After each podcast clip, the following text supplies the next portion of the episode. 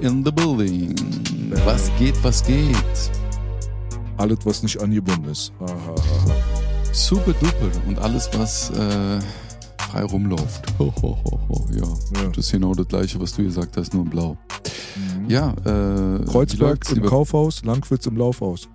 So, apropos Kreuzberg, wie war gestern der 1. Mai? Hast du den Jut überstanden? War überhaupt was los? Das ist voll lustig. So direkt vor der Tür erstmal richtig Karambolage gehabt. Ja, also äh, wirklich so diese fetten Wannen, ne? Links ganze Straße voll, rechts ganze Straße voll. Konntest nicht rein, konntest nicht raus. Zwischendrin noch ein paar fette Wannen mit Kripo-Leute drinne. Also so Autos, die du direkt nicht als Polizisten identifizieren kannst. Und haben dann irgendjemanden da so irgendwie auseinandergenommen und haben da seinen Babysitz dann irgendwie aus dem Auto rausgepflückt und haben angefangen da drinnen rumzuwühlen. Die ganze Nachbarschaft guckt irgendwie raus, überall Blaulicht. Und dann kommen dann so ein paar, ein paar lustige Kolleginnen, Kolleg, äh, achso, KollegInnen ähm, von der Antifa oder halt irgendwelche Linken, so, weißt du, die sind da so vorbeigelaufen und haben dann angefangen, die Bullen anzupöbeln und dann haben sie angefangen, ihr Lied zu trällern halt, ne? Und zwar geht es, warte mal, wie war das nochmal? Ohne, Ohne, Ohne Gott, Maske. kein Gott, kein Staat oder was? Nee, nee. Ähm, ohne Maske, ohne Knüppel seid ihr nix. Ohne Maske, nee, ne, ohne, ohne Helm und ohne Knüppel seid ihr nix. Ohne Helm und ohne Knüppel und so weiter, ja. Und dann, Geil. das Lustige ist, dann kommt irgend so ein Kanacke dann äh, auf den Balkon und sagt, verpisst euch. Ihr könnt doch froh sein, dass wir die Polizei haben.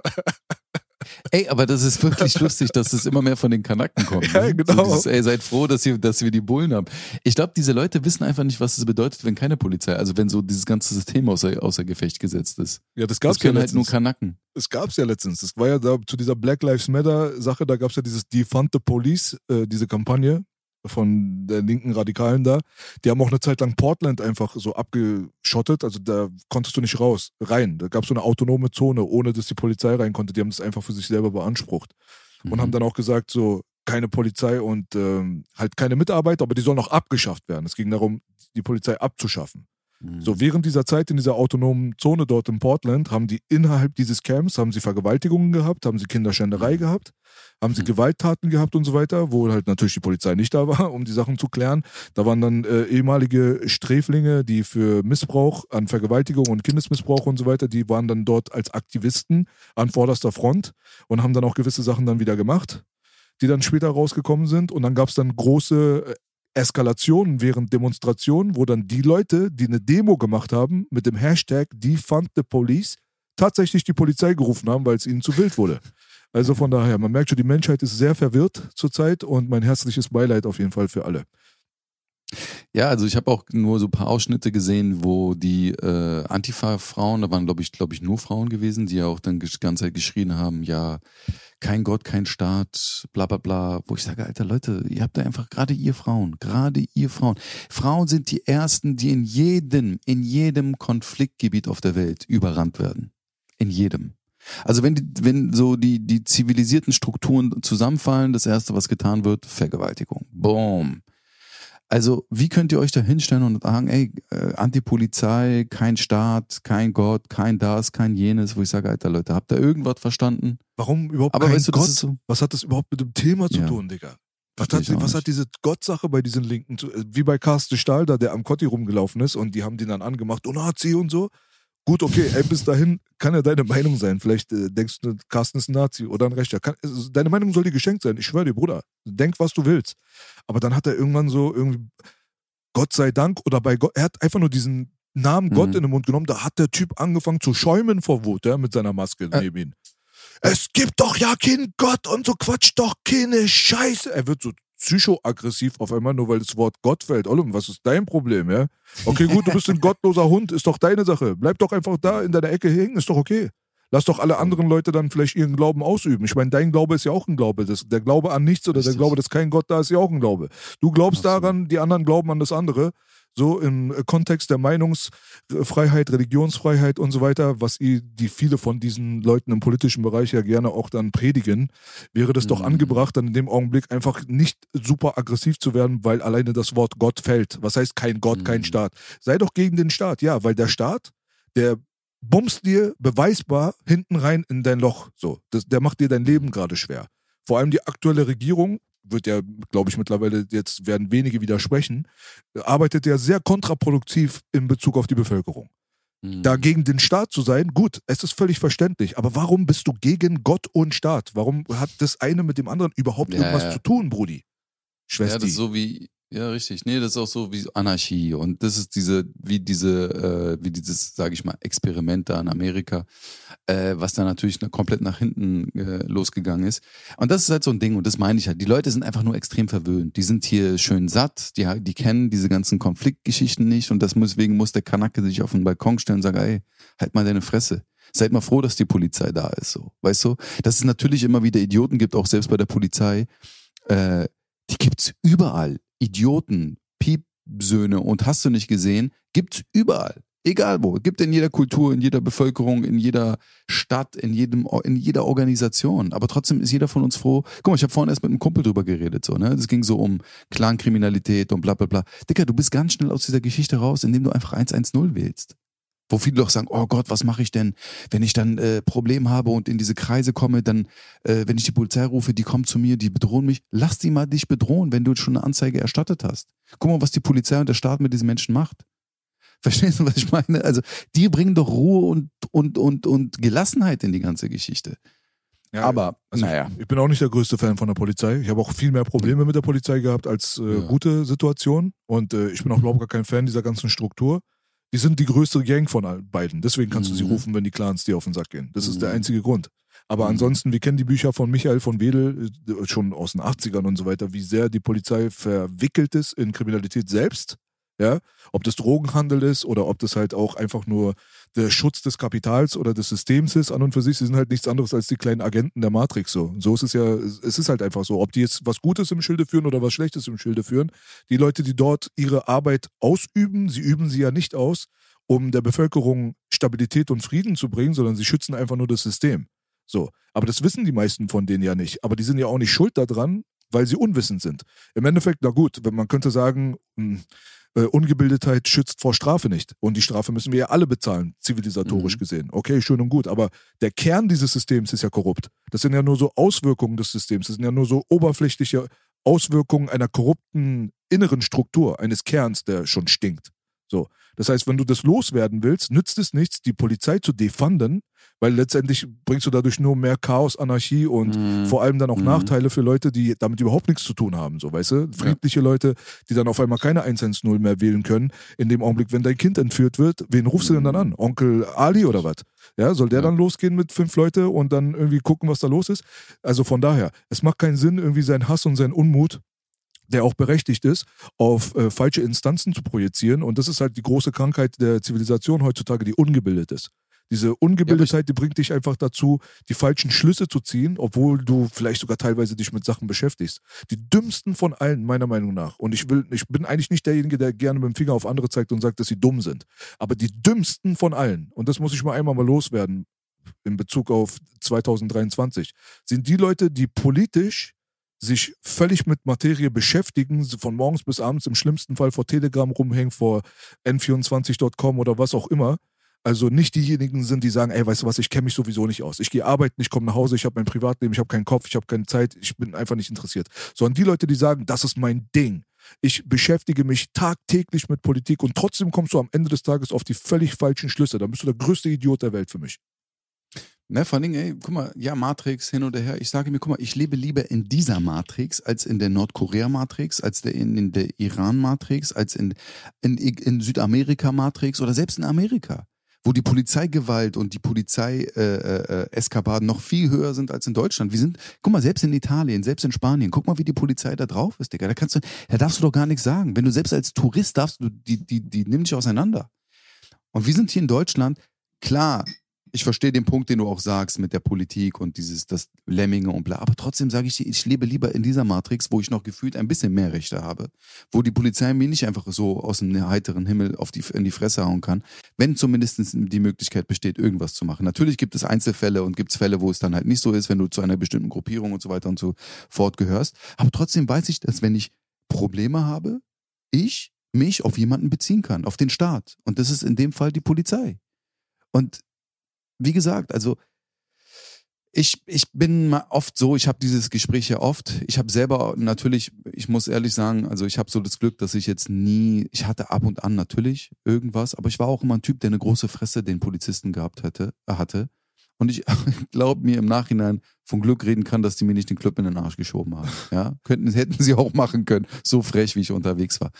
Aber ich habe jetzt natürlich nicht so viel negative Erfahrung, Gott sei Dank bis jetzt, tau ich auf den Tisch.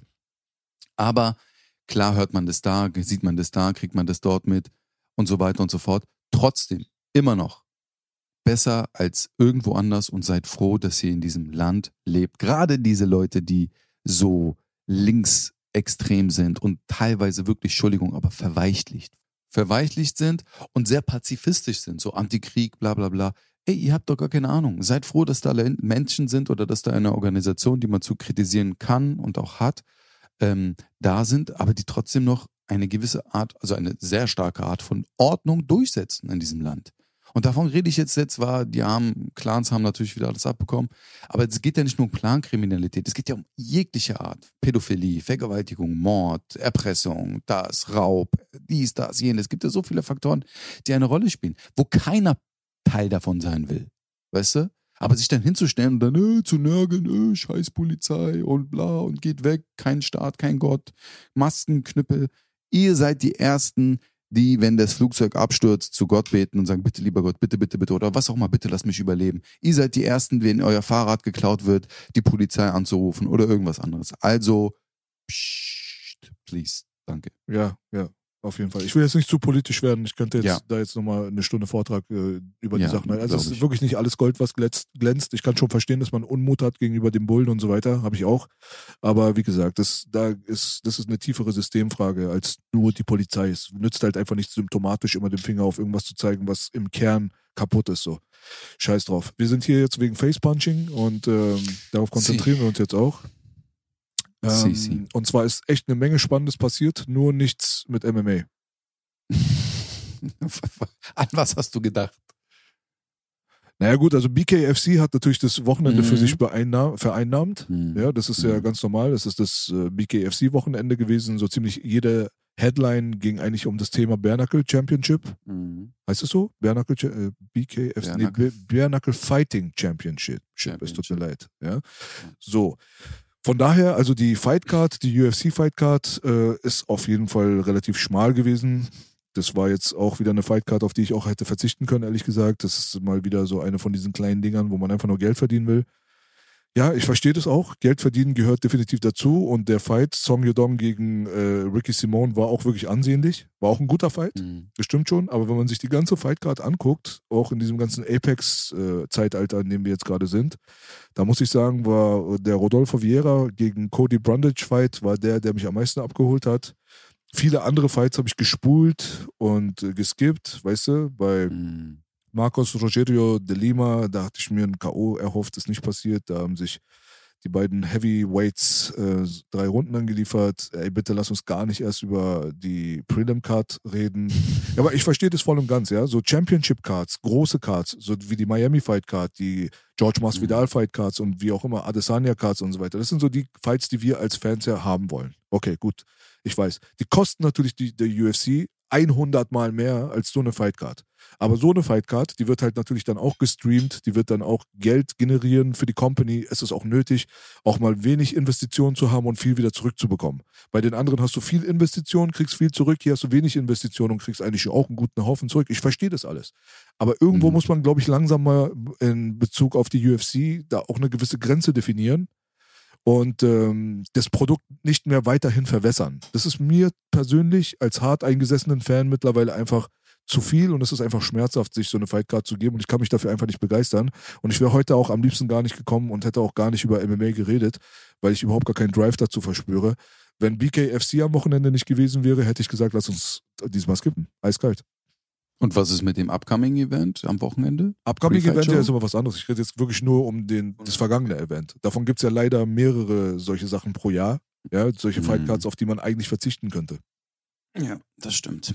Das stimmt. Aber ich meine, das Thema hatten wir auch schon letztes Mal mit der Apex und warum, welchen Gründen und bla bla bla bla bla.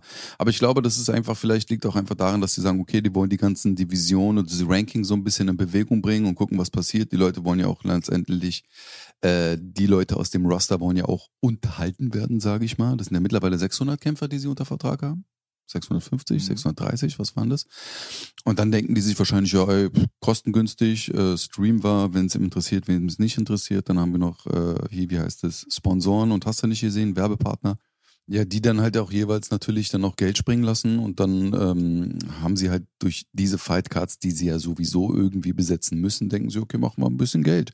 Und das ist so wie die türkische und deutsche Hochzeit. Das, als du das gerade meintest, ist mir das äh, in den Sinn gekommen äh, weil du über Miami geredet hattest und meintest, ey, da, die haben halt äh, eine große Veranstaltung, investieren auch mehr und machen halt mehr Geld. Das ist ähnlich wie eine türkische Hochzeit. Da bezahlst du auch vielleicht ein bisschen mehr, aber hast dann auch 20.000 Gäste, die dir alle Geld schenken und du hast somit dein Geld wieder raus.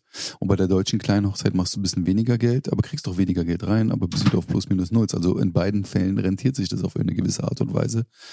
Und ich glaube, dass die UFC äh, schon ganz genau weiß, warum sie das macht. Ich glaube nicht, wenn sie keinen Vorteil da, da, davon hätten, dass sie das nicht machen würden. Aber ja, ich sag dir auch ganz ehrlich, also ich habe die Fightcard am Wochenende ist bei mir ein bisschen untergegangen, muss ich ehrlich sagen. Hab zwar noch so ein bisschen gesehen, da hier was, aber ja, also ich habe mir jetzt auch paar Fightcards ange also paar Fights von der Fightcard angeguckt. Das war jetzt nicht, wo ich sage, oh, das war this shit, weißt du? Aber bei, wie du schon angesprochen hast, B, BKFC, äh, da war ja auch der liebe Connor zu Gast, richtig? Ja, genau. Der hat die Show Der gestohlen. hat ja, genau, der hat ja auch äh, selbst Eddie Alvarez Tipps gegeben in seinem Kampf gegen äh, Chad Mendes, äh, die er beide in der UFC geschlagen hatte, der liebe Connor. Äh, und hat sich ja danach nochmal gegen, gegenüber von Mike Perry gegenübergestellt und haben ein bisschen gequatscht, getalkt und weiter und so fort. Ich meine, Connor war ja auch auf dem äh, Boxkampf letzte Woche von dem Ryan Garcia und Javonte Davis war ja auch da. Ja, Mann. Also ich muss sagen, dass Conor McGregor dadurch halt einfach super sympathisch wird, weil man einfach sieht, dass es nicht gekünstelt ist und dass es nicht aus Promogründen passiert, dass der auf diese ganzen Fight-Events auftaucht und dass er da auch einfach so diese extreme Leidenschaft verspürt. Also es gibt ja Mhm. diese witzigen Videos immer, wo Leute Conor immer aufnehmen, während andere kämpfen, wie der da so mitfiebert und der ist ja sowieso so. Kennst du so, wenn du so, so, ein- so einen Mm, Homeboy hast, der immer beim Playstation-Spiel mit dem Körper mitgeht? Yeah. so. Conor ist das beim Fighting, Alter. Richtig.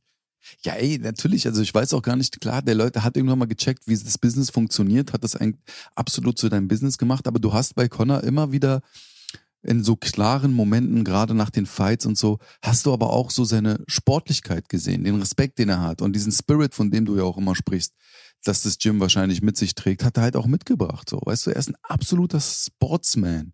Der natürlich durch Hype, durch Geld, durch weiß ich nicht was. Ey, die Leute rasten hier in Deutschland aus. Hier, hier, hier.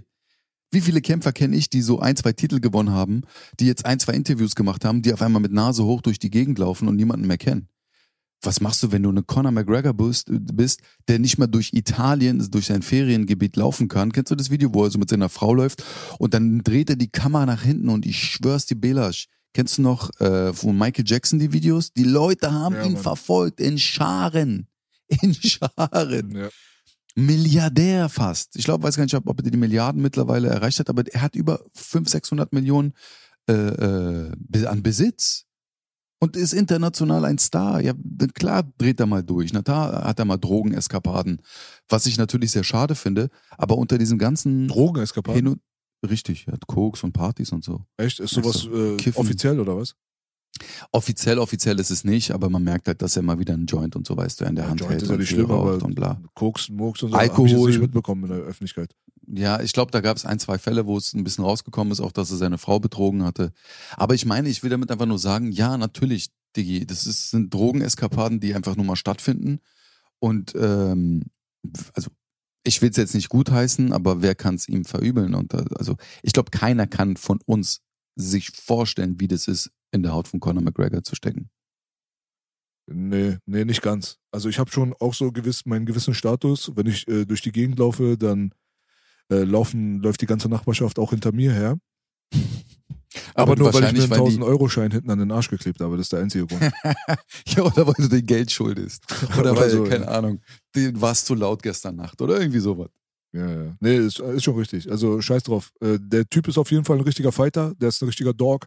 Man merkt es halt richtig. Also Eddie Alvarez, der hat ja im Interview gesagt, dass BKFC halt nichts für Athleten ist, sondern es ist für richtige Dogs, für Hunde. So, weißt mhm. du, Leute, die du in einen Käfig sperrst, so, weil es ist auch ein, ein, absolut wahr. Man hat es ja gerade gesehen, so. Luke Rockhold ist halt kein Dog. Deswegen hat er auch den Kampf gegen Mike Perry dann irgendwann sehr gerne abbrechen lassen, nachdem sein Zahn dann irgendwie weggeflogen ist zur Hälfte und sein Gesicht aussah wie, ja, wie so eine Pizza. Wie so eine Tiefkühlpizza, die du auf den Boden schmeißt. Und äh, mhm da hast du halt gesehen, also das ist halt einfach nicht sein Ding. Er hat auch gesagt, das ist nicht sein Ding. Dafür muss man gebaut sein. Äh, die mhm. Sachen, die er bemängelt, sind die Sachen, die mir am Sport auch nicht gefallen. Ich bin kein BKFC-Fan, mhm. werde es auch niemals sein. Mhm. Äh, mir gefällt Bare Knuckle Boxing aus Prinzip einfach nicht. Das ist einfach genau das, was ähm, ich halt irgendwie nicht sehen will. Ähm, Wenn es jetzt wirklich nach, äh, nach der Konzeptionierung gehen würde, da würde ich genau Gegenteiliges machen. Und zwar Boxen, MMA-Boxen, auch gerne in einem Oktagon oder in so einem kreisförmigen Gebilde, spielt auch gar keine Rolle. Aber MMA-Boxen insofern, dass man vier Unzen Handschuhe einfach trotzdem benutzt, weil diese vier Unzen Handschuhe, die schützen ja ein bisschen weniger das Gesicht des anderen, sondern ein bisschen mehr auch deine eigene Hand, weil vier Unzen mhm. ist halt mhm. auch nicht viel. Wenn du mit einem vier Unzer volle Kanne aufs Maul bekommst, ist ungefähr genauso, als wenn du mit der blanken Faust aufs Maul bekommst, nur da ist halt der mhm. Knochenaspekt nicht da, dadurch cuttest du halt ein bisschen weniger und äh, die Hand des Athleten wird geschützt und man sieht ja halt einfach die komplette Brutalität in Bezug auf diese ganze Cut-Entwicklung des Gesichtes, weil da Knochen ja. auf Knochen prallen, rein anatomisch mhm. gesehen ist ein Mensch einfach nicht dafür gebaut, um den ähm, um die direkte Konfrontation von der Faust gegenüber den Schädel zu gewinnen. Die Faust wird verlieren. Ist einfach viel ja. dünner, viel kleiner. Das Potenzial, sich die Hand zu brechen, ist sehr groß. Dafür ist das Potenzial auf der anderen Seite, kleine Cuts zu bekommen, große Cuts zu bekommen, sehr groß. Das heißt, dass die sowieso schon nicht besonders hübschen MMA-Athleten und äh, BKFC-Athleten mit Sicherheit nach zwei, drei Kämpfen dann noch um, um einiges hässlicher sein werden. Und das sind ja. alles so Sachen, die könnte man vermeiden, indem man einfach vier Unzen Handschuh. Handschuh benutzt. Ja. Nee, nee, da bin ich auch vollkommen deiner Meinung. Also das ist so bei BKFC, ich liebe ja generell das Boxen generell und gerade dieses Boxen ist halt nicht so dieses Doppeldeckung-Ding, sondern dadurch, dass sie halt natürlich keine Handschuhe anhaben, müssen sie sich halt nochmal anders bewegen. Aber dieses, diese brutalen Cuts und dieses ganze Blutige, das ist mir noch zu, das ist mir, das ist nicht schön. Ja, das, das ist schon ein bisschen, so ein bisschen die Ästhetik. Ja, richtig, danke. Das ist schon ein bisschen so, nee. Muss nicht, ne, muss, muss echt nicht sein. Also, das nimmt einfach auch die, die Ästhetik dieses Kampfes irgendwie raus. Keine Ahnung. Also, wie du schon sagst, das ist so, das hat schon seinen Grund, warum die Leute diese Handschuhe anhaben. Und das ist das, was viele Leute nicht verstehen. Das ist nicht da, um den Gegner zu schützen, sondern es ist da, um die Hand zu schützen.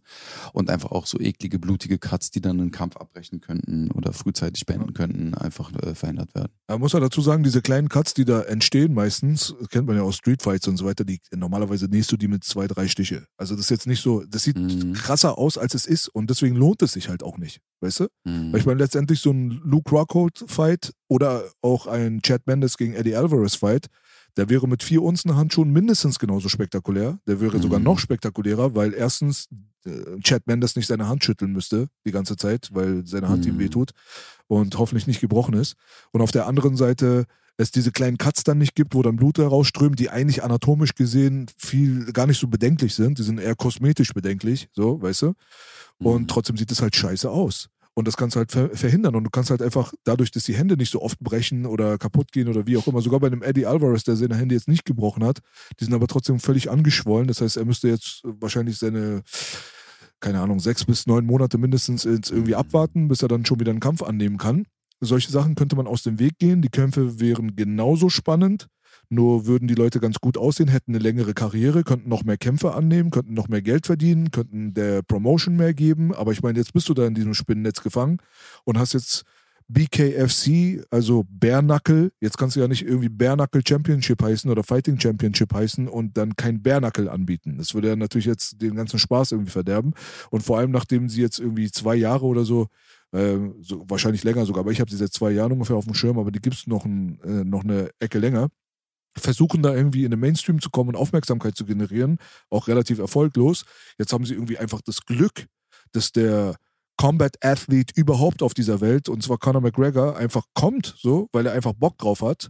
Den haben sie nicht dafür bezahlt. Das ist nicht Teil der Promotion, das ist einfach nur Glück, nichts anderes. So, das ist einfach der Sechser im Lotto, der dir einfach von Gott geschenkt wird. Conor McGregor kommt einfach zu deiner Veranstaltung, freiwillig, setzt sich dort in die erste Reihe, fängt dann Eddie Alvarez Tipps zu geben, gibt aber auch mal Chad Mendes einen Tipp, also macht ein bisschen auf neutral. Und am Ende des Tages hast du dann Mike Perry dann als Sensation dort drinne, der in der UFC nicht so besonders erfolgreich war in letzter Zeit, weil er einfach bessere Kickboxer und auch MMA-Fighter gegenüber gestanden, gegenüber hatte, aber eigentlich ein Boxer ist und gerne immer nur boxen würde. Also hast du den perfekten Typen so von der Straße, der halt überhaupt gar keinen ähm, gar keine Skrupel hat und auch sich gerne in dieses ganze Getümmel begibt und der dann auch dann den Promo-Move des Jahres einfach zieht, nachdem er dann glücklicherweise dann auch gewonnen hat und the face of BKFC geworden ist mittlerweile Mike Perry, muss man dazu sagen, ähm, dass der dann auch noch Conor McGregor dann zu einem Stare-Down herausfordert. Conor McGregor lässt sich das natürlich nicht nehmen, hat dann auch noch diesen Fake-Belt, äh, diesen Gürtel da auf der Schulter kommt dann in den Ring rein und dann gibt es da einen ordentlichen Staredown zwischen diesen beiden Leuten, wo es natürlich sehr unrealistisch ist, dass die beiden überhaupt mal kämpfen werden. Aber trotzdem hast du diesen Promo-Effekt, der dann durch die Welt geht und auf einmal geht dein Marktwert in die Höhe von einem Tag auf den anderen, wie du es in den ganzen Jahren vorher insgesamt nicht mal äh, gebacken bekommen hast. Also es war einfach ein Geschenk von Conor McGregor an BKFC. BKFC ist jetzt groß und Conor McGregor hat einen großen Anteil dazu beigetragen. Ja, da merkt man halt einfach, wie stark die UFC eigentlich auch ist. Also wir hatten ja das Thema schon öfter gehabt, dass die UFC, es geht ja nicht um einzelne Leute, sondern die Organisation ist, also die Marke ist die Organisation. Richtig. Und dass so eine Leute wie jetzt, guck mal, wenn ich jetzt alleine diese Bilder hier öffne, ja, Mike Perry, Luke Rockhold, Chad Mendes, äh, Conor McGregor, Chad Mendes hört sich immer wie so ein R&B-Sänger. Aber du weißt warum. ähm, was das für ein Hype diesem Ganzen auch gibt, ne? Also das ist schon, das schon zeigt einfach auch mal die Qualität der UFC international generell. Ähm, zu dem, was du mit dem Boxen sagen, äh, mit dem BFC äh, gesagt hast, wollte ich auch noch hinzufügen. Äh, ja, das ist ja das Ding, was, was ich ja auch schon seit Jahren sage. Das Boxen stirbt so ein bisschen aus, weil das Boxen mit diesen dicken Handschuhen und zwölf Runden komplett meines Erachtens nicht mehr zeitgerecht ist in Zeiten von MMA und Bärnackel mhm. und bla bla bla. Die Leute mögen das ja anscheinend. Die mögen das, geile Boxkämpfe zu sehen, die actionreich sind, die blutreich sind, die ähm, ganz schnell zu Ende sein können. Gut, warum, liebe Boxwelt, warum macht ihr das nicht? Macht die dünne Hand, die Handschuhe auf acht Ozen runter und macht von zwölf auf sechs Runden einen Champions Fight, zum Beispiel. Dicker, und dann wirst du sehen, wie sich der Kampf auch auf einmal verändert. Da ist ja viel mehr Action drin, viel mehr Power, viel mehr Knockouts und nicht dieses ermüdende Jab, Jab, Körper, Jab, dann der andere Doppeldeckung, Jab, er rutscht ab und bla, weißt du, diese langweiligen Zwölf-Runden-Fights, die man halt im Boxen hat. Und ich glaube, das, das spricht halt für sich und die Nachfrage zeigt es ja. Und jetzt in Kombination mit diesen ganzen Dudes, die ehemals bei der UFC gekämpft haben, bringen das ganze Ding nochmal auf ein anderes Level.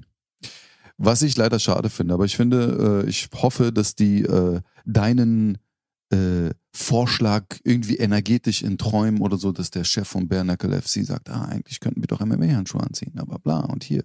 Aber ich glaube, die Leute mhm. mögen genau das. Dieses mhm. eklige, blutige, kattige und wilde. Ah, da war ich mir nicht so sicher. Es gibt äh, genug Leute, die sich auch völlig abgeturnt fühlen, genau von diesem Aspekt. So. Nee, ich rede von den Fans. Ja, meine ich ja. Also so. es gibt auch ganz viele Fans, die so wie ich Bernackel FC halt nicht für voll nehmen, weil sie sagen, das ist halt, ich, mich interessiert das nicht. Also Bernackel an und für sich ist halt ein Schritt rückwärts. Ist nicht ein Schritt vorwärts. Deswegen aber die gefällt haben es ja auch. Ja klar, natürlich, aber die haben sie seit gestern erst. Wir reden das erste Mal gerade über die. Das ja, natürlich, McGregor. die, haben, die müssen ein ja. Dankesschreiben an Conor McGregor schicken, dass die jetzt in den Mainstream angekommen sind. Wegen, den, wegen ihm kriegen sie wahrscheinlich einen großen TV-Deal jetzt. Kein Spaß. Aber, aber die haben doch trotzdem eine gute, also die haben doch scheinbar, sonst würden sie jetzt unabhängig davon, der ganze Hype, Social Media hat man gesehen, die Leute, die, die, die, die Veranstaltungen sind gut gefüllt. Also die haben doch schon eine gute Fanbase, oder nicht? Ja, aber seit gestern erst. Nein, vorher schon. wirklich kein Spaß. Guck mal, wirklich, der, der, der Typ hier, der Feldman, also der ähm, CEO von Bernacle, der hat ja bei Ariel Herwani gerade erzählt, dass die ihre ganzen Karten auf dieses Event gesetzt haben. Dieses Event war ja das große Event jetzt gerade, da haben die halt auch die ganzen ehemaligen UFC-Leute, es war ja nicht nur Conor McGregor, da muss man dazu sagen. Also im Publikum waren ja ganz viele Leute. Und ähm, die Fightcard an und für sich hat halt auch durch einen extremen Headliner überzeugen können, weil die beiden den Fight ja auch gut verkauft haben. Man muss dazu sagen, dass Mike Perry und Luke Rockhold ja die ganze Zeit in den Medien waren und die Stare-Downs und dass dies und das und jenes hat dazu beigetragen, dass da natürlich ein gewisses Interesse geherrscht hat. Mal abgesehen davon hat der Chad Mendes und Eddie Alvarez Fight absolut überzeugt und hat eine Menge, Menge Mhm. Leute begeistert, dann in Zukunft dann nochmal irgendwie einzuschalten, weil die beiden sich einfach mies gegeben haben. Also es sollte ja eigentlich ein Unentschieden sein, laut, äh, an, laut Aussage von Eddie Alvarez wäre er damit voll, voll zufrieden gewesen. Es war Split Decision und er hat es sogar mit dem Fight von damals von The Ultimate Fighter 1 verglichen, wo Stephen Bonner gegen, ähm, wie hieß der nochmal, der mit dem Monkey Face? Stephen Bonner Äh, gegen Forrest Griffin. Griffin, ja. Ja, wo die dann angefangen haben zu kämpfen, da war ja auch die UFC war in der Miese. Und äh, das war auf jeden Mhm. Fall eine sehr, sehr schwierige Zeit für die Leute damals. Und es ging das Gerücht rum, dass die Organisation das halt nicht mehr lange macht. Und äh, diese Ultimate Fighter Veranstaltung, die hat äh, so quasi den Tod, äh, den, das tote äh, Gerüst da irgendwie aus, aus der Grabkammer herausgekramt Mhm. und äh, das dann wieder lebendig gemacht. So. Und so ähnlich war die gestrige Veranstaltung eventuell auch für Bernacle FC, wo der CEO, ich glaube Steven, nee, nee, wie heißt der? Egal. Ich wollte gerade Steven Feldmann sagen. Steven Feldmann ist der Neonazi von Charo. ähm, der heißt auf jeden Fall auch Feldman mit Nachnamen, ist ja auch egal. Der hat halt wirklich tatsächlich erzählt, dass er bei dieser Veranstaltung quasi sein eigenes Haus David gefändet hat. David Feldman, ja. Mhm. Der hat so sein Haus hat er äh, eigentlich gesetzt. Also der hat äh, irgendwie Gelder Krass. ziehen müssen aus seinem Privatleben und womit er sein Haus irgendwie finanziert hat, der Hypothek, wie auch immer, und hat das irgendwie mit in den Topf irgendwie reinwerfen müssen, weil die Finanzierung einfach nicht stark genug war. Aber er war da so überzeugt davon, dass dieses Event genau das sein wird, was es dann im Endeffekt war, und zwar ein riesengroßer internationaler Erfolg, dass er dieses Risiko tatsächlich auf sich genommen hat. So. Krank. Ja, aber ändert halt, wie gesagt, nichts am Konzept. Aber David Feldman wird jetzt nicht auf die Idee kommen, das Konzept zu verwerfen, jetzt vor allem, wo es jetzt gerade erfolgreich geworden ist und zu sagen, ey, zieht euch mal jetzt Handschuhe an. Aber äh, das werde ich machen. Also ich werde demnächst auf jeden Fall mich mit ein paar Leuten zusammensetzen und äh, werde mal gucken, dass ich da irgendwas versuche auf die Beine zu stellen in einem Fighting, ich wollte da eigentlich nicht rein. Ich habe schon öfters Angebote bekommen von links und rechts, ob ich mal mitarbeiten will an diesem und jenem, aber mehr als das Kommentieren habe ich nicht angenommen. So, weißt du, weil ich habe einfach keine Zeit. Aber ich habe mir das in den Kopf gesetzt. Ich werde mich mal demnächst mit ein paar Leuten zusammentun und gucken, dort in dem Bereich vielleicht irgendwie was äh, auf die Beine zu stellen hier für Deutschland. Veranstaltungstechnisch. Veranstaltungstechnisch definitiv, dass man ähm, eine entweder existierende MMA-Organisation als äh, quasi Kollaborationspartner mit ins Boot nimmt oder was eigenes irgendwie schafft, sodass man äh, in ein existierendes MMA-Event vielleicht MMA-Boxing noch Fights mit rein integriert oder halt, wie gesagt, eine eigene Veranstaltung daraus macht, wo es einfach alles MMA ist, ob das jetzt die Aufmachung ist, der Octagon, kann alles gerne MMA bleiben, alles komplett mit Cage, Mage drumherum, aber nur Boxen mit vier Unzen Handschuhen. Mhm. Also sowas so One FC eigentlich macht mit äh, MMA Stand, also Stand-up, Muay Thai, Kickboxen mit Genau. MMA-Handschuhen. Aber ich will nur Boxen. Ich will Mhm. einfach BKFC mit, Mit Handschuhen. Das ist das, was Ja. ich haben will. Das, da würde ich auch sehr gerne zugucken, da würde ich auch gerne Ja, Teil Mann. davon sein. Mhm. Finde ich auf jeden Fall sehr, sehr spannend. Und ja klar, kommt dann Conor McGregor damit ins Spiel bei dieser Veranstaltung. Ich meine, er ist halt einfach auch ein Dog. Er ist halt Athlet, aber er ist auch ein Dog. Man merkt es ja so. Er hat halt einfach diesen Biss. Er möchte das einmal machen, bevor er in den Ruhestand kehrt, obwohl er jetzt gerade mit der UFC unter Vertrag ist und es unmöglich ist, dass er Bernacle FC kämpft, taucht er dort trotzdem auf und sagt, wie extrem begeistert er von dem Be äh, Konzept ist und dass er das unbedingt einmal machen wird, hundertprozentig, bevor der irgendwie in den Ruhestand tritt. So, und ähm, hey, ich meine, es ist ja auch seine Tradition. Wir reden hier gerade von einem Iren. Ja, also Bare Boxing an und für sich ist eine, eine Sache, das haben die Iren in ihrem Blut drin. Ich meine, wer Ja. kennt den Film nicht mit Tom Cruise in einem fernen Land, da wo der sich Bare halt irgendwie durch das neue Amerika boxt als irischer Immigrant quasi, der da Mhm. mit nichts in der Hand dann dorthin kommt und eigentlich in Drecksschabracken lebt, äh, in Rattenlöchern lebt und dann anfängt aber dann Bernackel zu boxen und sich dann einen Namen zu erarbeiten und so weiter. Die Iren waren schon immer bekannt dafür. Mhm. Nee, voll. Ist ja auch voll, also auch so sehr boxliebendes äh, Volk und nee, voll. Also bis natürlich äh, die UFC kommt und auf einmal BKFC aufkaufen wird. Man weiß ja nie. Also ich glaube, da setzen natürlich auch so eine Leute wie der, klar, würde ich jetzt nicht sagen, aber können auch damit rechnen und auch sagen, okay, wir bauen eine Organisation auf, wir glauben daran, wir haben Herzblut reingesteckt und das Optimum wäre natürlich, wenn die irgendwann mal wenn die UFC kommt, genau wie mit dieser Slap-Geschichte, dann die äh, BKFC aufkauft oder mit übernimmt und der Typ bleibt weiterhin Präsident. Also das wäre, glaube ich, so eines der Optimums und sichersten Dinge für den Typen. Auf jeden Fall besser als Slapfighting Championship. Also von Ey, daher. Müll, Alter. Was ist das, Alter? Aber macht auch Aber nein. Zahlen. Also die Leute gucken das Ja, auch. ja, ja. Ja, richtig. Ja. Aber ich meine, weißt du, wir sind ja so hart eingesetzt, äh, eingesonnene ähm, Kampfliebhaber, die natürlich das nicht so toll finden, weil das irgendwie so ist, wie es ist. Ne? Also ich kann damit nichts anfangen. Also das ist für mich einfach so, ja. Aber ja, ich meine, alles hat seine Abnehmer und äh, ja, Ja, mir Mann. fehlen dazu die Worte. Scheiß auf Slapfighting, Alter, ganz So. ehrlich. Also braucht keine Sau. Richtig. Äh, Eine andere Schlagzeile, die mich an das erinnert, was du gerade erzählt hast, ist an die Oberfläche der Öffentlichkeit gekommen. Und zwar geht es darum, dass die UFC nicht BKFC kaufen will. Könnte vielleicht in Zukunft passieren, vielleicht hast du da recht.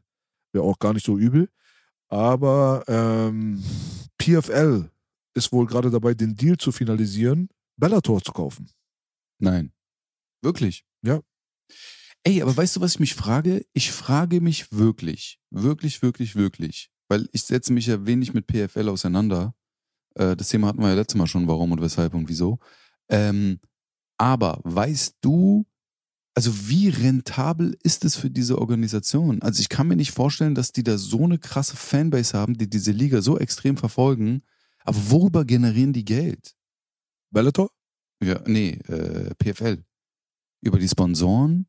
Auch, aber die haben ja TV-Deals.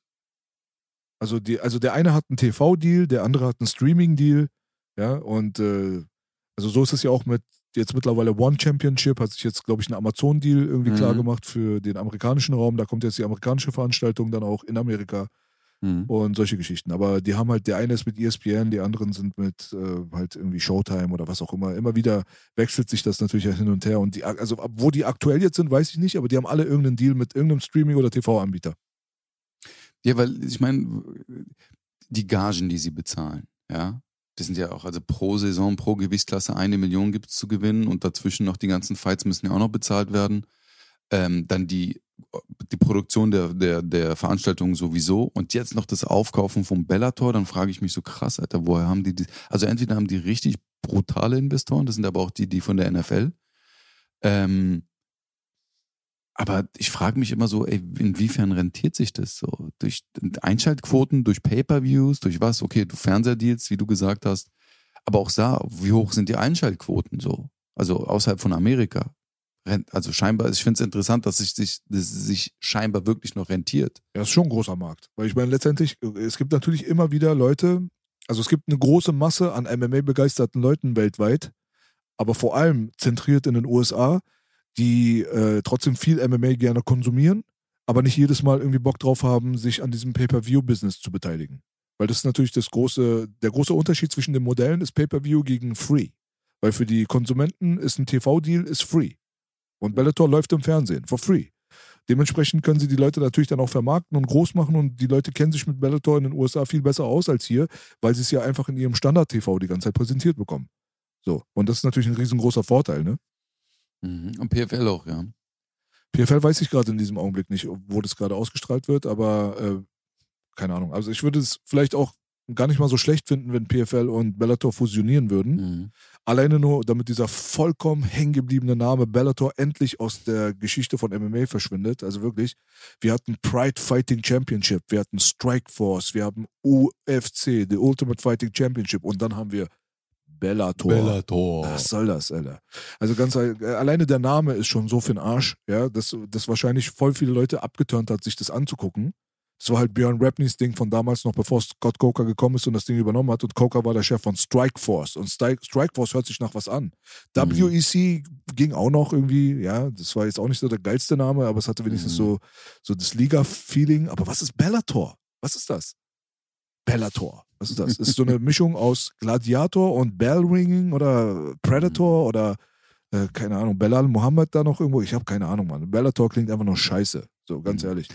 Aber Also also ich- worauf ich eigentlich hinaus will, ist, die Fusion zwischen Bellator und ähm, PFL könnte eine tatsächliche große Konkurrenz innerhalb der US-amerikanischen und europäischen Landschaft darstellen, um wirklich tatsächlich einen Konkurrenten für die UFC zu erschaffen, der mehr als nur diese 10% Marktanteil für sich selber beansprucht. Weil wenn du da die Muskeln zusammenführst und die Talente zusammenführst und die Roster zusammenführst, ja, dann hast du eigentlich einen, natürlich einen stärkeren Pool, als wenn du diese Entitäten einzeln betrachtest und das könnte Sinn machen.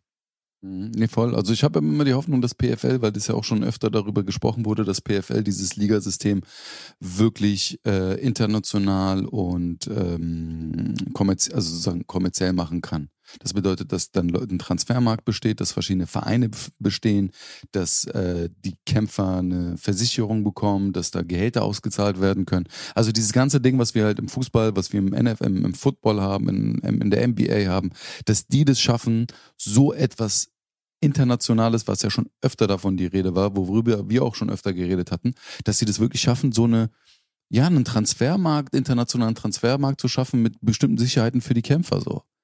Was früher oder später wahrscheinlich auch passieren werden wird und muss. Ähm, aber ich glaube, das braucht noch ein bisschen, weil die UFC, Mann, Alter, die sind, also ich habe mir jetzt wieder den Countdown von der aktuellen äh, Fightcard von Sterling und Cejudo angeguckt. Das ist schon mal nochmal die Charaktere und dieses ganze Marketing ist nochmal schon mal was ganz anderes als äh, alles andere, was ja, die ja. da machen. Also dazu kommen wir jetzt gleich nochmal. Mhm. Lass uns die BKFC-Sache und so weiter hinter uns mhm. bringen.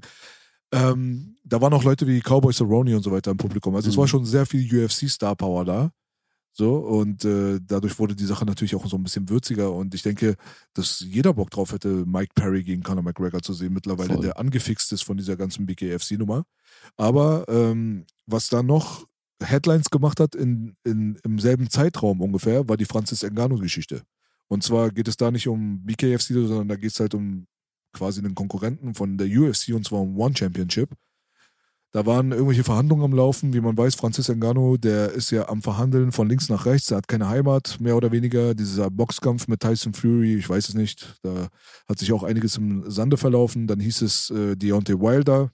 Hat man mit denen verhandelt. Es sah gut aus, hieß es. Wir sind guter Dinge, dass der Kampf gegen Wilder entsteht. Ich weiß nicht, jetzt merkt man davon jetzt auch nichts mehr eine Zeit lang.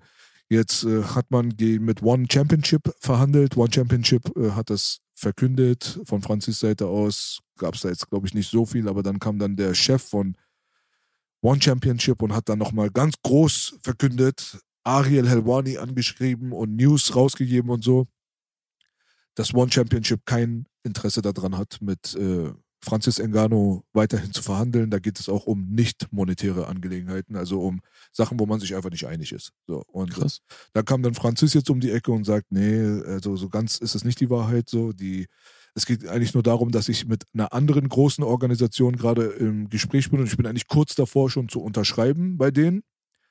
Und ähm, dadurch, dass sie das jetzt mitbekommen haben, dass sie anscheinend von uns jetzt nicht so die erste Wahl sind, so, da haben die dann lieber in der Öffentlichkeit dann direkt so, kennst du das so, wenn du so in, in die Öffentlichkeit gehst, nicht in die Öffentlichkeit, sondern so, ich mach mit dir Schluss, bevor du yeah, von mir Schluss yeah. machst. Kriegst einen Korb, aber du eigentlich, du willst anders ja. verkaufen. Und genau so haben die es auch bei die MMA Hour gestern halt kommuniziert, so, weil zum Beispiel Helwani, MMA Fighting und so diese ganzen Leute, die sind ja überzeugt davon, dass das halt äh, nicht der richtige Weg wäre, auch für Francis jetzt äh, bei One Championship zu, zu unterschreiben. Es wäre besser, wenn er zu Bellator oder zu PFL irgendwas zentral-amerikanisches irgendwie gehen würde. Mhm. Das ist so deren Meinung. Muss ich widersprechen, muss ich sagen. Ich hätte es krass gefunden, wenn Francis Ngannou zu One gegangen wäre, weil Francis an und für sich als dieser riesengroße Schwarze, der eigentlich von der UFC kommt, in Europa ausgebildet wurde, das ist ja so wie Bloodsport und The Quest, weißt du, du gehst dann auf einmal so nach Asien einfach, Asien. weißt du, du bist mhm. dann dort in Vietnam, Thailand, Singapur, China-Umgebung und so weiter und dann kommst du dort rein und dann kämpfst du gegen Arjun Bulla, diesen Wrestler aus Indien, weißt du so, um den. One Championship Gürtel, rasierst den und dann ziehst du weiter mit deiner Keule auf dem Rücken, weißt du, du hast diesen, diesen Bereich der Welt erobert und dann mhm. eroberst du danach dann einen anderen Bereich und dann kommst du im besten Fall dann nochmal zurück in die UFC mhm. und äh, mhm. rasierst dort und so weiter. Also ich hätte ehrlich gesagt als Fan, ja, und ich rede da nicht jetzt über finanzielle Vorteile von irgendwelchen Leuten nicht, einfach nur als Fan hätte ich es am geilsten gefunden, wenn Francis Ngannou erstmal One Championship aufgemischt hätte und dann weitergezogen wäre viel besser, als wenn er bei Bellator kämpfen würde, würde mich gar nicht interessieren. Ja, das ist halt so, der hält, der hält natürlich sehr viel von sich, ne? Der verhandelt halt auch ganz knallhart. Das Management hat ja auch schon Probleme mit Dana, was ja auch meint, es geht gar nicht um Francis, es geht mehr um das Management. Und da muss er halt natürlich auch aufpassen, dass das nicht zu viel wird. Ne? Das ist wie so ein Künstler, der äh, einen Hype hat, aber sich dann nicht wirklich entscheiden kann, vielleicht dann zu viel den Mund nicht ganz voll kriegt und dann wirklich die falschen Entscheidungen trifft. Genau das wurde äh, gestern gesagt. Das, und zwar hat der äh, CEO von, äh, jetzt kommen wir wieder zu Bare Championship, also Bare mhm. Fighting Championship. Die sollen das, ja, das einfach BKC nennen und dann haben wir alle Ruhe. BK. Sag einfach BK. Oder ich sage einfach, äh, äh, wie hieß es nochmal? Bam, bam, bam, Omarion. Ja, ja. Der war ja auch mal in so einer BK-Gruppe, wa? Egal, anderes ja, Thema. Ja, stimmt. Ähm, nee, also der war gestern im Interview mit Helwani am Start, der David Feldmann, der Gute. Und äh, der hatte ja auch einen Kommentar über Francis Ngannou rausgehauen, dass der halt irgendwie jetzt gerade Scheiße baut innerhalb der Verhandlungen. So, und äh, er halt kein großer Fan ist davon, wie er sich verhält. Ich kann mir nicht vorstellen, dass er irgendwas damit zu tun hat, weil es sehr unrealistisch ist, dass BKFC sich Francis Ngannou leisten kann. Das hat er auch gestern gesagt. Wir haben halt dieses Geld einfach nicht. Aber wenn Leute kommen und 20 Millionen Dollar haben wollen, da hat er sich dann verquatscht. Ne? Dann wurde nämlich schnell klar, dass das ungefähr um so eine Art von Summe geht, weil Ariel natürlich, ne, das Schlitzohr, hat dann nochmal nachgehakt. Ging es um 20 Millionen bei euren Verhandlungen? Dann meinte er, ja, nee, nicht ganz. Und dann hat er versucht, sich da so rauszueiern. Aber man merkt schon auf jeden Fall, dass man sich äh, über solche Dimensionen gerade unterhält. Und da meinte er halt auch, guck mal, auch wenn ich, ich sage ja nicht, dass er das nicht wert ist. Aber er sagt, ich, weiß ich kann meine Türen schließen, wenn ich diesen Deal jetzt abwickle wenn das irgendwie auch nicht nur ansatzweise wieder refinanziert wird, so eine riesengroße Investition. Mhm. Für eine Organisation wie unsere ist das ein Selbstmord. Wir sind da gar hm. nicht in der Lage, sowas zu verhandeln. Naja, auch vor allen Dingen ist ja auch die Frage, selbst die UFC, also die größte Organisation der Welt, könnte sie das wieder reinholen durch einen Francis Ngannou?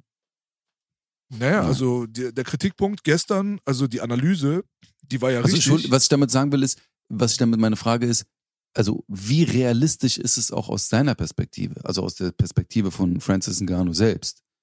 Klar kannst du durch das Boxen das verlangen und da, weil die, die Zahlen und die Sponsorverträge natürlich damit das alles mit äh, einbringen und vielleicht auch die Ticketverkäufe und Pay-Per-Views.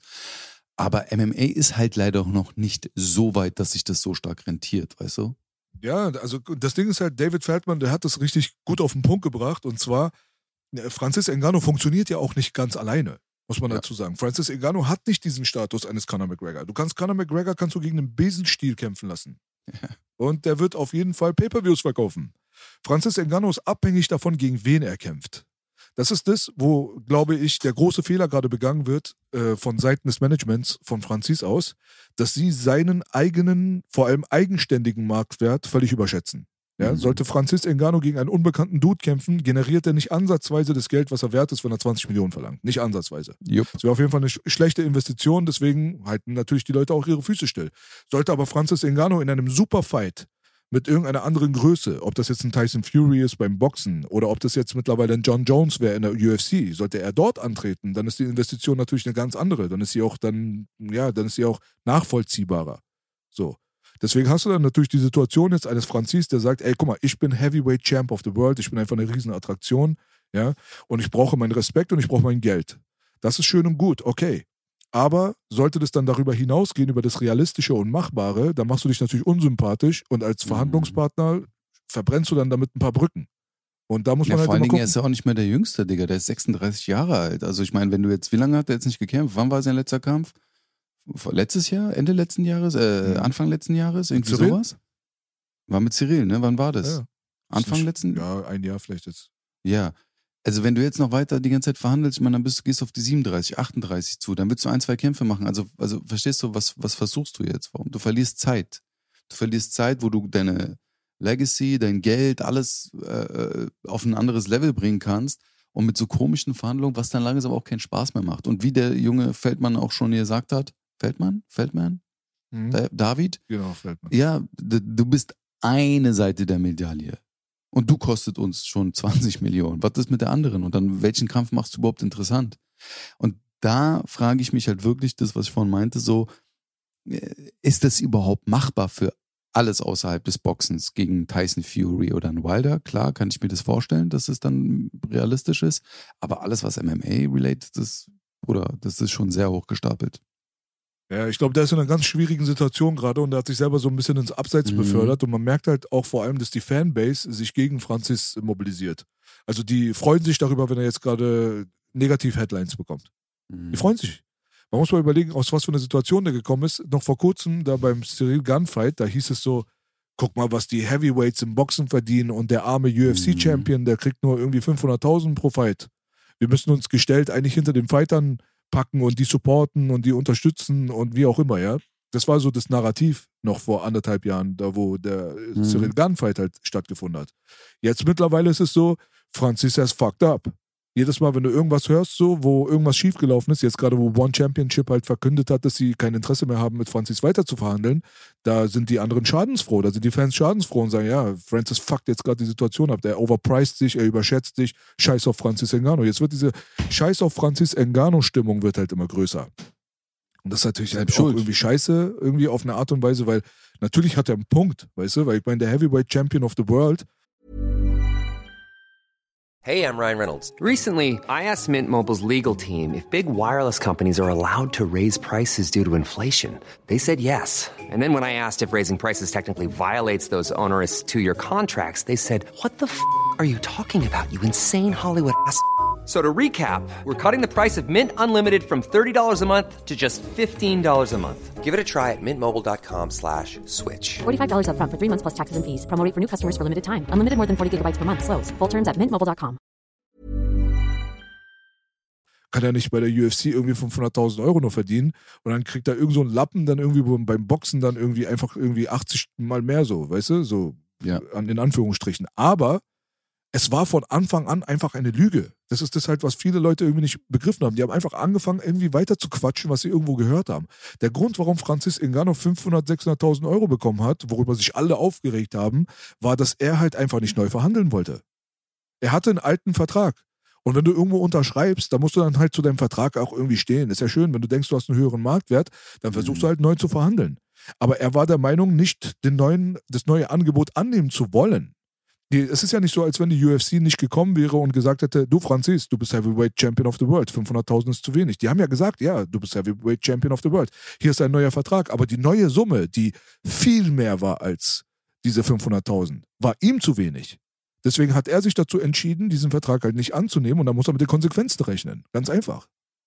Also von daher ist halt eine große Fuckery hier am Laufen, gerade mit dieser Engano-Situation wo auf der einen Seite ich es schade einfach finde, weil das ist halt natürlich ein krass talentierter Mensch und ich würde ihn gerne fighten sehen.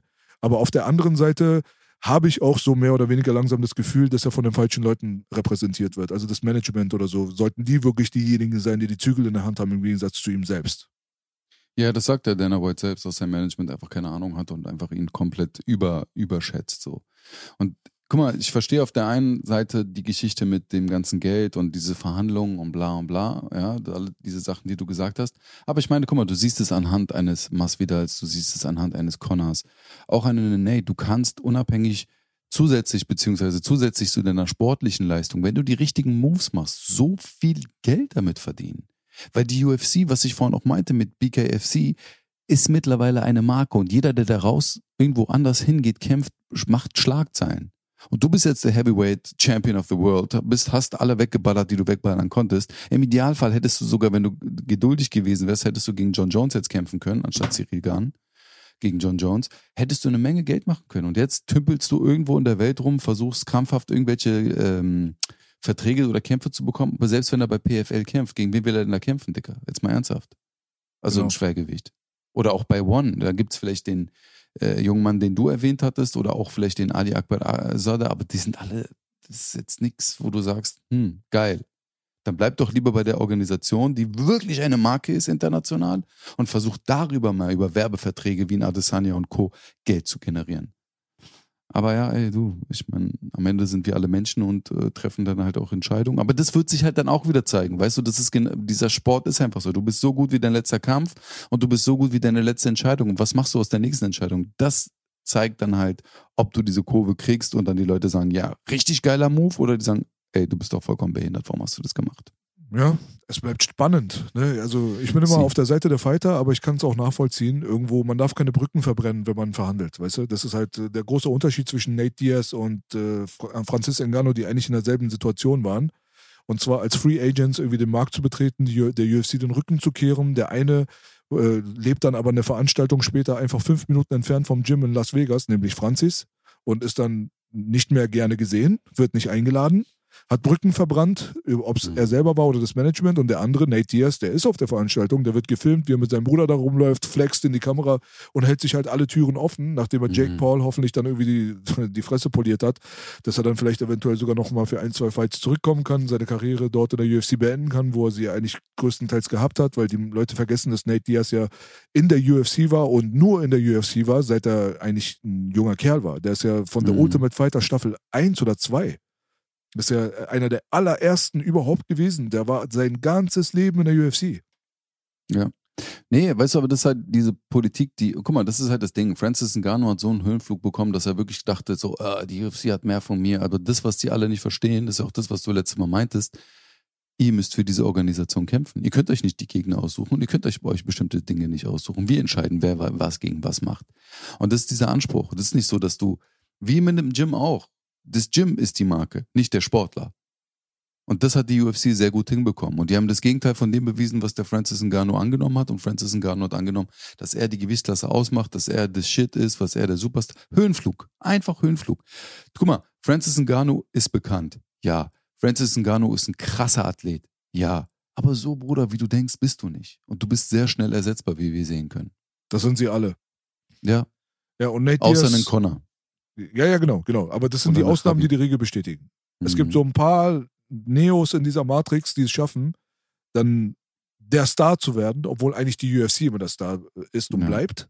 Die schaffen es einfach, sich über dieses Konzept zu erheben. Aber Mhm. wie viele gibt es von denen und wie viele Leute sind unter Vertrag? Überleg mal. Mhm. Das ist genauso wie Jugendliche, die heutzutage sagen, ja, ich werde Twitcher. Oder ich werde äh, YouTuber. Das ist ja so der neue Berufswunsch von den Jungen. Früher wolltest du vielleicht irgendwie Feuerwehrmann, Astronaut oder was weiß ich nicht was werden, keine Ahnung. Heutzutage, wenn du die Leute fragst, was sagen sie? Ich will YouTuber werden, ich will Twitch streamen. Wie Mhm. viele Leute kennst du, die auf Twitch streamen? Wie viele Leute kennst du, die YouTube-Kanäle haben? Wie viele von denen verdienen richtig gutes Geld? Mhm. Wie viel Prozent sind das? Ganz Wie viele. Conor McGregors gibt es da draußen? Wie viele Mhm. andere Leute gibt es auf dem Roster? Ah. Richtig. Von daher, ne, einfache Mathematik. Und äh, nochmal kleines Side Note hier.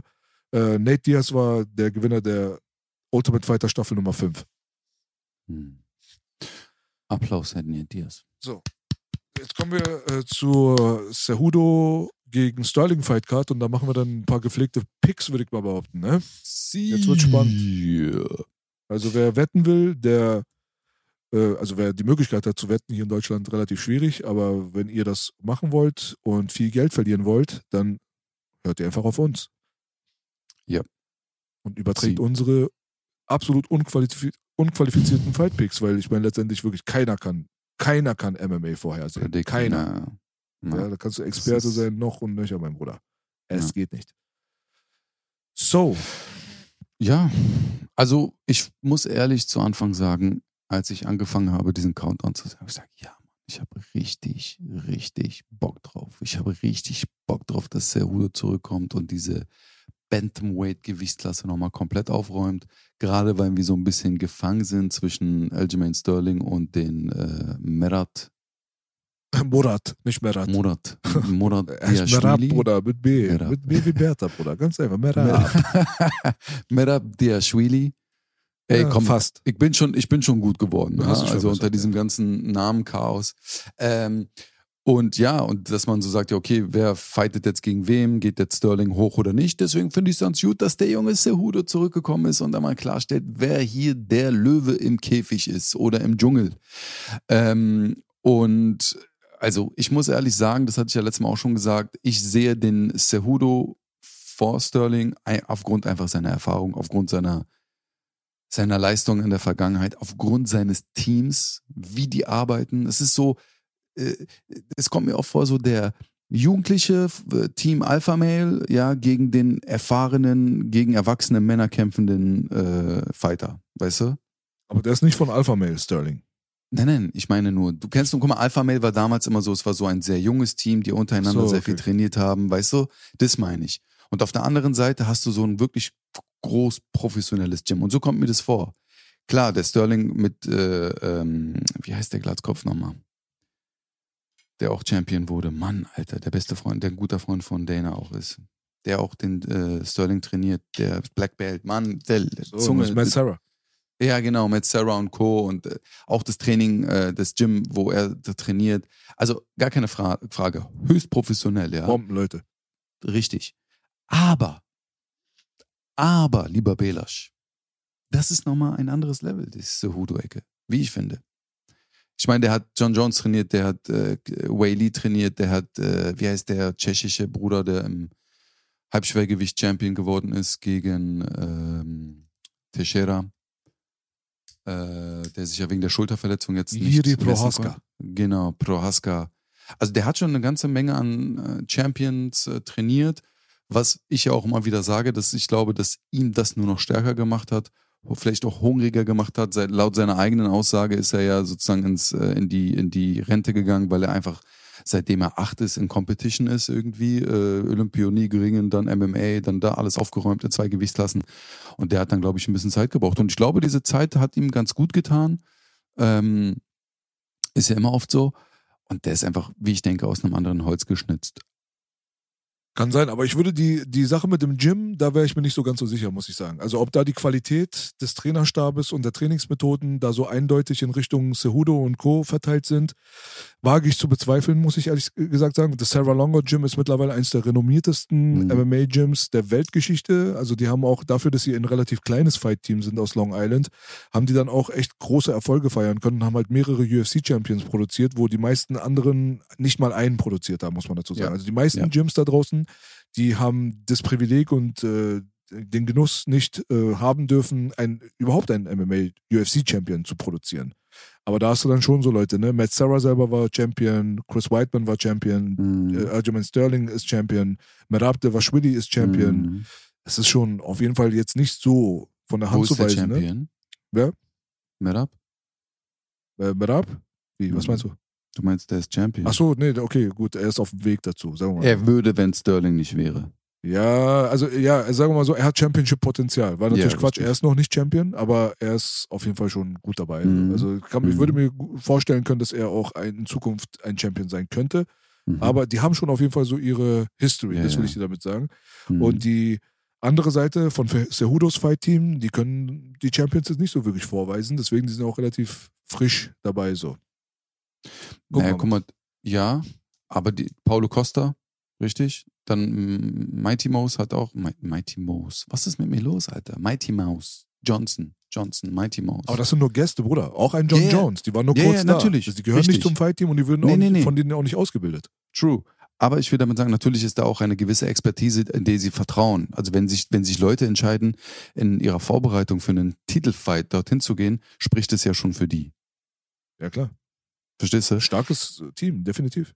Und ich, und das meine ich, ich will gar nicht, auch wenn sich das so anhört, das andere Team kleinreden, ganz und gar nicht. Aber ich finde, das ist, die haben eine super gute Analyse, das hat man auch im zweiten, also im Kampf gegen Peter Jahn von Merab gesehen, also sehr, sehr geil gemacht. Ähm, nur sehe ich die andere Seite halt ein bisschen weiter vorne. Ja. Ja. ja, das kann sein. Gucken wir mal. Also es wird sich ja jetzt auch ergeben. Es wird sich Mhm. auch ergeben. Aber ich würde mal sagen, dass die ähm, Erfahrung und die History vom Sarah Longo Team dann doch überragend ist gegenüber den anderen. Aber es kann sein, dass die jetzt durch Cejudo natürlich dann auch, muss man sagen. Also die, heißen ja Fight Ready. Also Fight Ready würde man ohne Cejudo ehrlich gesagt nicht kennen. Weißt du, Mhm. da muss, muss man auch ehrlich sein. Ja, richtig. Aber ich muss auch ehrlich sagen, also ich finde das ähm, Striking zum Beispiel, von, wenn wir mal vom Striking anfangen, von Aljamain Sterling, ist halt sehr unorthodox. Ähm, aber da haben wir halt auch gesehen, zum Beispiel gegen den Peter Jan hat er enorme Schwierigkeiten gehabt im Striking, hat dann durch das Grappling und das Ringen halt äh, punkten können und gewinnen können den Fight. Cejudo ist halt im Striking nochmal sehr viel besser, taktischer, sauberer technisch, hat ein gutes Gefühl, gutes Distanzgefühl, gutes Timing und ist halt nicht so unorthodox wie ein Sterling. Ja, was natürlich auf der anderen Seite einen Sterling auch gefährlich machen kann, definitiv. Aber ich glaube, gerade wenn wir gerade über Planung und Analyse reden, da sind die, ähm, was das Striking angeht, ist ein Cejudo, sehe ich ihn weiter vorne als äh, jetzt äh, der Sterling. Habe ich gerade zweimal Sterling gesagt oder habe ich Cejudo gesagt? war richtig. Habe ich schon richtig? Okay. Ähm, und was das Ringen angeht, Bruder, da sehe ich auch, muss ich ehrlich sagen, Sohudo weiter vorne, weil der einfach erfahrener ist. Hat bei der Olympio, Olympio, ähm, Olympiade. ich muss an Olympionik und Olympiade denken, Ja, deswegen. Ähm, hat er natürlich da zweimal, zweimal hat er gewonnen, ne? Die, die, äh, oder hat er einmal die Goldmedaille? Zweimal. Ich glaube, der hat Zweimal. zwei Medaillen. Zwei Medaillen, ne? Ja. Und das zeigt halt nochmal eine ganz andere Klasse, finde ich. Und deswegen sehe ich ihn halt überall vorne. Aber ich lasse mich auch gerne von dem lieben Bruder Sterling von was anderem überzeugen. Mhm. Also ich, ich glaube, das Sarah Longo Team hat äh, äh, gewisse Vorteile in Bezug auf Game Planning. Also sie sind die Game Planning Meister so Mhm. in der UFC, was das Team angeht. Sie wissen ganz genau, was für einen Gameplan sie erstellen müssen, um mit dem Gegner umzugehen, um, um seine Qualitäten zu neutralisieren. Und die äh, haben auch einen sehr guten Einfluss vom Corner aus auf ihre Fighter. Die Fighter hören auch auf das, was dann auch ge tatsächlich Mhm. geplant wurde, was ja immer so ein bisschen problematisch ist bei Kämpfern. Ne, du machst irgendwie acht Wochen Trainingscamp und hast da den perfekten Gameplan und dann geht er rein und scheißt einfach mitten in den Oktagon. Äh, passiert hier und da mal. Also von daher. Oft. Oft. Gucken wir mal, gucken wir mal. Was, was ist denn deine Prediction? Ja gut, da, da, dann lass uns doch direkt offiziell zu den Predictions kommen auch. Dann machen wir das so wie letztes Mal auch. Gehen wir von unten nach oben. Und dann bei der Postfight gehen wir von oben nach unten wieder. Äh, das heißt jetzt nicht, dass ich die ganze Fightcard jetzt irgendwie durchanalysieren will. Aber ich würde mal sagen, dass wir die bedeutenden Fights auf der Fightcard, da können wir die Picks mal draußen lassen, da können wir die mal mit den Leuten teilen. Und da würde ich bei dem Prelim-Fight, bei dem Haupt-Prelim-Fight Matt Fravola gegen Drew Dober anfangen. Mhm. Und das ist, das ist wirklich tatsächlich sehr, sehr schwer für mich einzuschätzen, Mhm. muss ich dazu sagen. Aber ich würde, ich picke Matt Fravola. Ich picke Matt Fravola in einem Fight, obwohl Drew Dober das letzte Mal eine absolut stramme Leistung gegen King geliefert hat. Man darf ihn ja nur noch King nennen. Ja, er hieß mal früher Bobby Green, aber er will sich offiziell auf seinem Pass einfach King nur noch nennen. Ohne Vorname, ohne Nachname. Der hat das echt beantragt. Mhm. Willst du auch mal King heißen auf deinem Pass, Bruder? hey, warum nicht? Also wenn es geht. Aber das, das ist ja nur wieder auch so eine Ego-Sache, ne? Ja, was auch immer in seinem Kopf vor sich geht, aber ist lustig. ja, ähm, das wäre mein Pick, wäre auf jeden Fall Matt St Steamroller Favola. Hm. Und als nächsten Fall, willst du da einen Tipp abgeben oder? Hm. Ich enthalte mich. Okay, du enthältst dich. Darfst du aber nur einmal, ja? Nicht zu sehr Moment, okay, warte, warte, Ja, warte. Da was muss ich mir die hier? restlichen Dings angucken. Warte. Auf. Ja, ja, ja, ja. Äh, ja, okay, ich, ver ich, ich verwehre. Okay, okay, verweigerst. Ich verweigere. Okay. Dann würde ich mal sagen, der nächste Fight, also der Beginn der Maincard, da wirst du dich nicht raushalten, bin ich mir sicher, weil da kämpft einfach Hickson Gracies Sohn, Cron. Ja. Cron Gracie gegen Charles Jourdain, ja, wo ich sagen muss, interessantes Matchmaking, weil Mhm. Jourdain ist sehr gefährlich, hat aber seine letzten beiden Fights verloren. Mhm. Und Cron Gracie hat seinen letzten Fight ja auch verloren. Das ist auch das einzige Mal, wo er verloren hat. Da ist er auch raus und zwar für eine sehr, sehr lange Zeit. Ja, der war lange weg. Genau, der hat gegen Cub Swanson damals verloren. Den, das erste Mal, wo er halt als Profi verloren hat, soweit ich weiß. Und auch generell im MMA verloren hat. Ist dann seit ähm, Oktober 2019 dann auch nicht mehr angetreten. Und so ist natürlich vor allem die Jiu-Jitsu- und Gracie-Welt sehr gespannt. Das ist ja einer der letzten großen Gracies, der in den großen Organisationen auch für Furore sorgt oder gesorgt hat. Und äh, ich tippe in dem Fall dann auf Crown. Crown ist auf Rang 80 in der Federgewichtsdivision. Und äh, Charles Jourdain ist sehr gefährlich. Ich tippe aber auf. Und nur weil aus Sympathiegründen und Vergangenheitsgründen oder? Nee, ich glaube, Crown ist einfach ein, wirklich ein krasser Fighter und der kommt Mhm. wahrscheinlich mit einem Killer Mindstate jetzt gerade zurück, weil er sich das einfach beweisen will.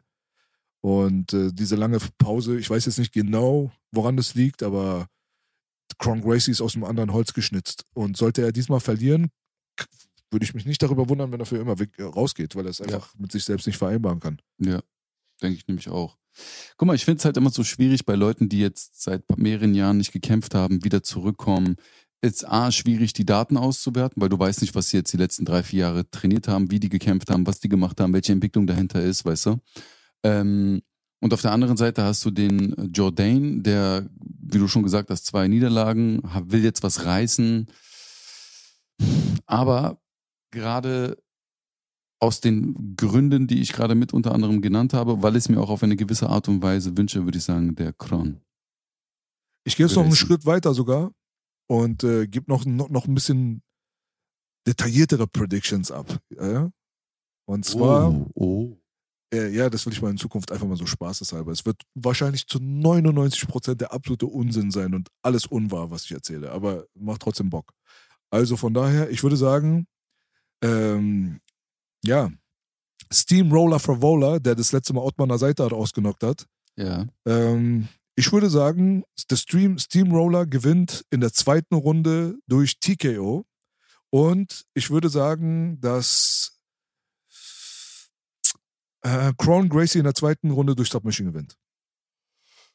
Sehr gewagt. Ja. Gut.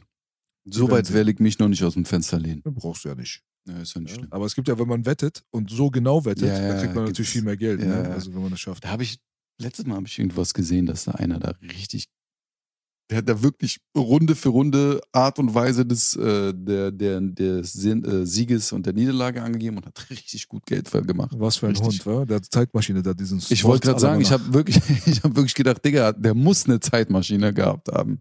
Oder diesen Almanach. Keine Ja, Ahnung, genau. Nur Gott weiß. Das ist sehr rassistisch, dieses Wort mittlerweile. Wegen, Wieso? Al- Wegen Allmann. Nee. Also pass gut auf, Bruder, nicht gecancelt Ja. werden. So. Äh, Bryce Mitchell gegen Movsar Evleo. Evloef. Ist, der, Evloev. ist der Fight on? Ich hatte gehört, der ist gecancelt. Wie? Ich hatte gehört, dass der Bryce Mitchell Fight gecancelt wurde, aber bin mir nicht Nee, sicher. ist der nicht Short Notice ähm, jetzt eingesprungen? Ist der eingesprungen, ja? Okay, das weiß ich nicht. Kann sein. Also der ist aktuell auf der UFC-Seite mit der Fightcard ist der drauf. Okay. Also Mofsar, äh, der, M1. War der nicht der M1-Champion? der ist auf jeden Fall unbesiegt. Ich kenne ihn nicht. Mhm. Der hat aber schon, der kämpft aber schon länger in der UFC. Also der ist seit 2020 ja da. Mhm. Ja, aber ich habe seine Kämpfe nicht auf dem Visier, muss ich sagen. Also ich kann mich nicht daran erinnern. Dan Ige-Fight habe ich vielleicht gesehen, aber sollte eigentlich gegen Ilya Topuria kämpfen. Der wurde aber abgesagt, der Kampf. Ich kann, kann nicht großartig viel zu dem Bruder sagen, aber scheint aber arschgefährlich zu sein. Ja, ist, glaube ich, ungeschlagen. 16 zu 0 oder so, wenn ich mich nicht irre. Mhm. Kommt von M1 auf jeden Fall, hast du recht. Genau, kommt von M1, ähm, äh, ursprünglich Ringer, aber hat sehr brutales Striking mittlerweile, hat viel an seinem Boxen gearbeitet. Äh, wenn man auch die Fights von ihm sieht, äh, die er hatte, also guter Schlagabtausch, der ist sich nicht zu schade, macht ab und zu wirklich geile Aktionen, wie, keine Ahnung, denkst, er schlägt wirklich den Jab und geht dann runter, zack, versucht den Takedown zu und kommt wieder hoch und schlägt. Also er kriegt die Transition zwischen dem Striking und dem Ring sehr, sehr gut hin, Mhm. muss ich ehrlich sagen. Also Tipp, Also der Mitchell, so wie ich ihn in Erinnerung habe, ist ja mehr auch so, sein Striking ist jetzt nicht so solide, glaube ich, aber gutes Grappling, ne? Der macht ja viel über Submissions auch. Hat er seinen letzten, hatte seinen letzten Kampf nicht verloren? gegen Ich traue mich nicht hier irgendwas äh, zu bewegen hier. Ja, ja, nee, Ähm, ist richtig. ne? Ilya Topuria hat ihn besiegt. Hat ihn Mal. besiegt, ne? Mhm. Das ist seine Ähm, erste Niederlage. Stimmt, in der zweiten oder so war das, ne? Weiß ich nicht mehr, aber? Arm Triangle Choke, nachdem er ihn Ja. im Stand-Up auseinandergenommen hat. Mhm. Und da tippe ich auf den Mofsar, auch ein geiler Name. Ähm, obwohl Bryce Mitchell auch sehr, sehr stark ist. Also seine letzten Fights, die er gewonnen hatte, fand ich ihn sehr gut. Ja. Auch sein Mindset und so finde ich ganz gut. Aber ich tippe auf den Evloev. Ja? Bryce Mitchells Mindset, ja, deswegen tippe ich ihn auch, weil wir sind ja beide Flat Earther. Wir Yes. glauben ja beide daran, dass die Erde eine Scheibe ist. Ja? Das glaubst du aber nicht. naja, klar, natürlich glaube ich das. Ich bin ja schon mal runtergefallen auf der einen Seite. Hab mich dann wieder hochgekämpft.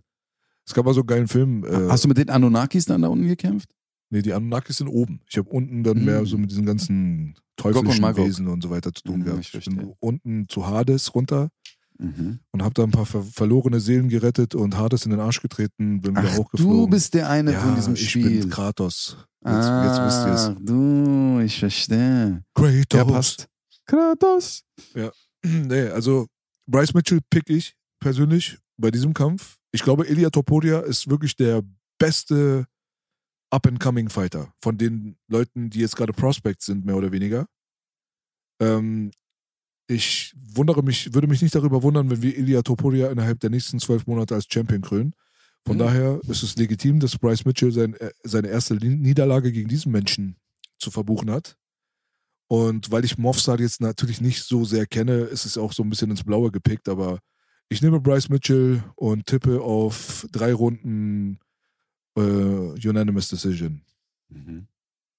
Einstimmige Entscheidung. Wir müssen mal dieses scheiß Englisch uns mal abtrainieren, Alter. Wir sind immer noch Deutsche. Mhm. Von daher. So, next fight. Young Janan Bester Rappername. Nicht Young Hearn, nicht Young Thug, es ist Young Canan, direkt aus Turkey, äh, Hauptstadt von der Türkei, nämlich Beijing.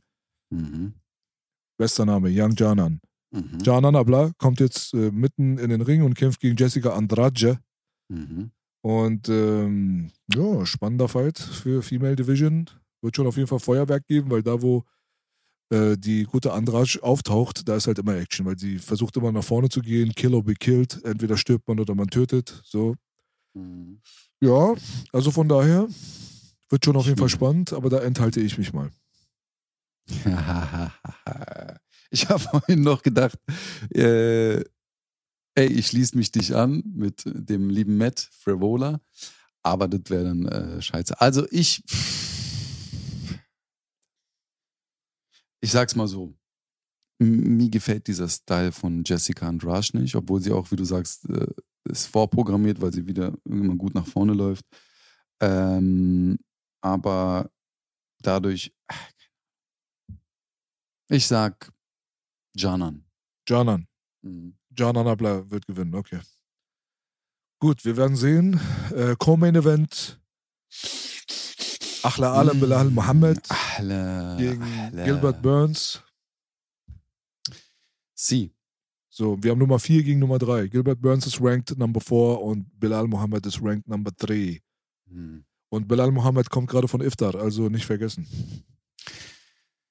Also ich habe mir gestern, oder war das heute noch, hatte ich mir vorhin den Kampf, seinen letzten Kampf gegen den ähm, von Bilal Mohammed, ähm, Name? Belash? Name? Wie der letzte Gegner von Bilal? Von Bilal Mohammed, ja. Der letzte Gegner von Bilal hieß Fastenzeit. Nein, der Gegner davor. Der Gegner davon war Sean Brady. Genau, der Brady. Der auch starker Grappler, ne? Die haben sich ein gutes Striking-Match irgendwie geleistet, gegeben.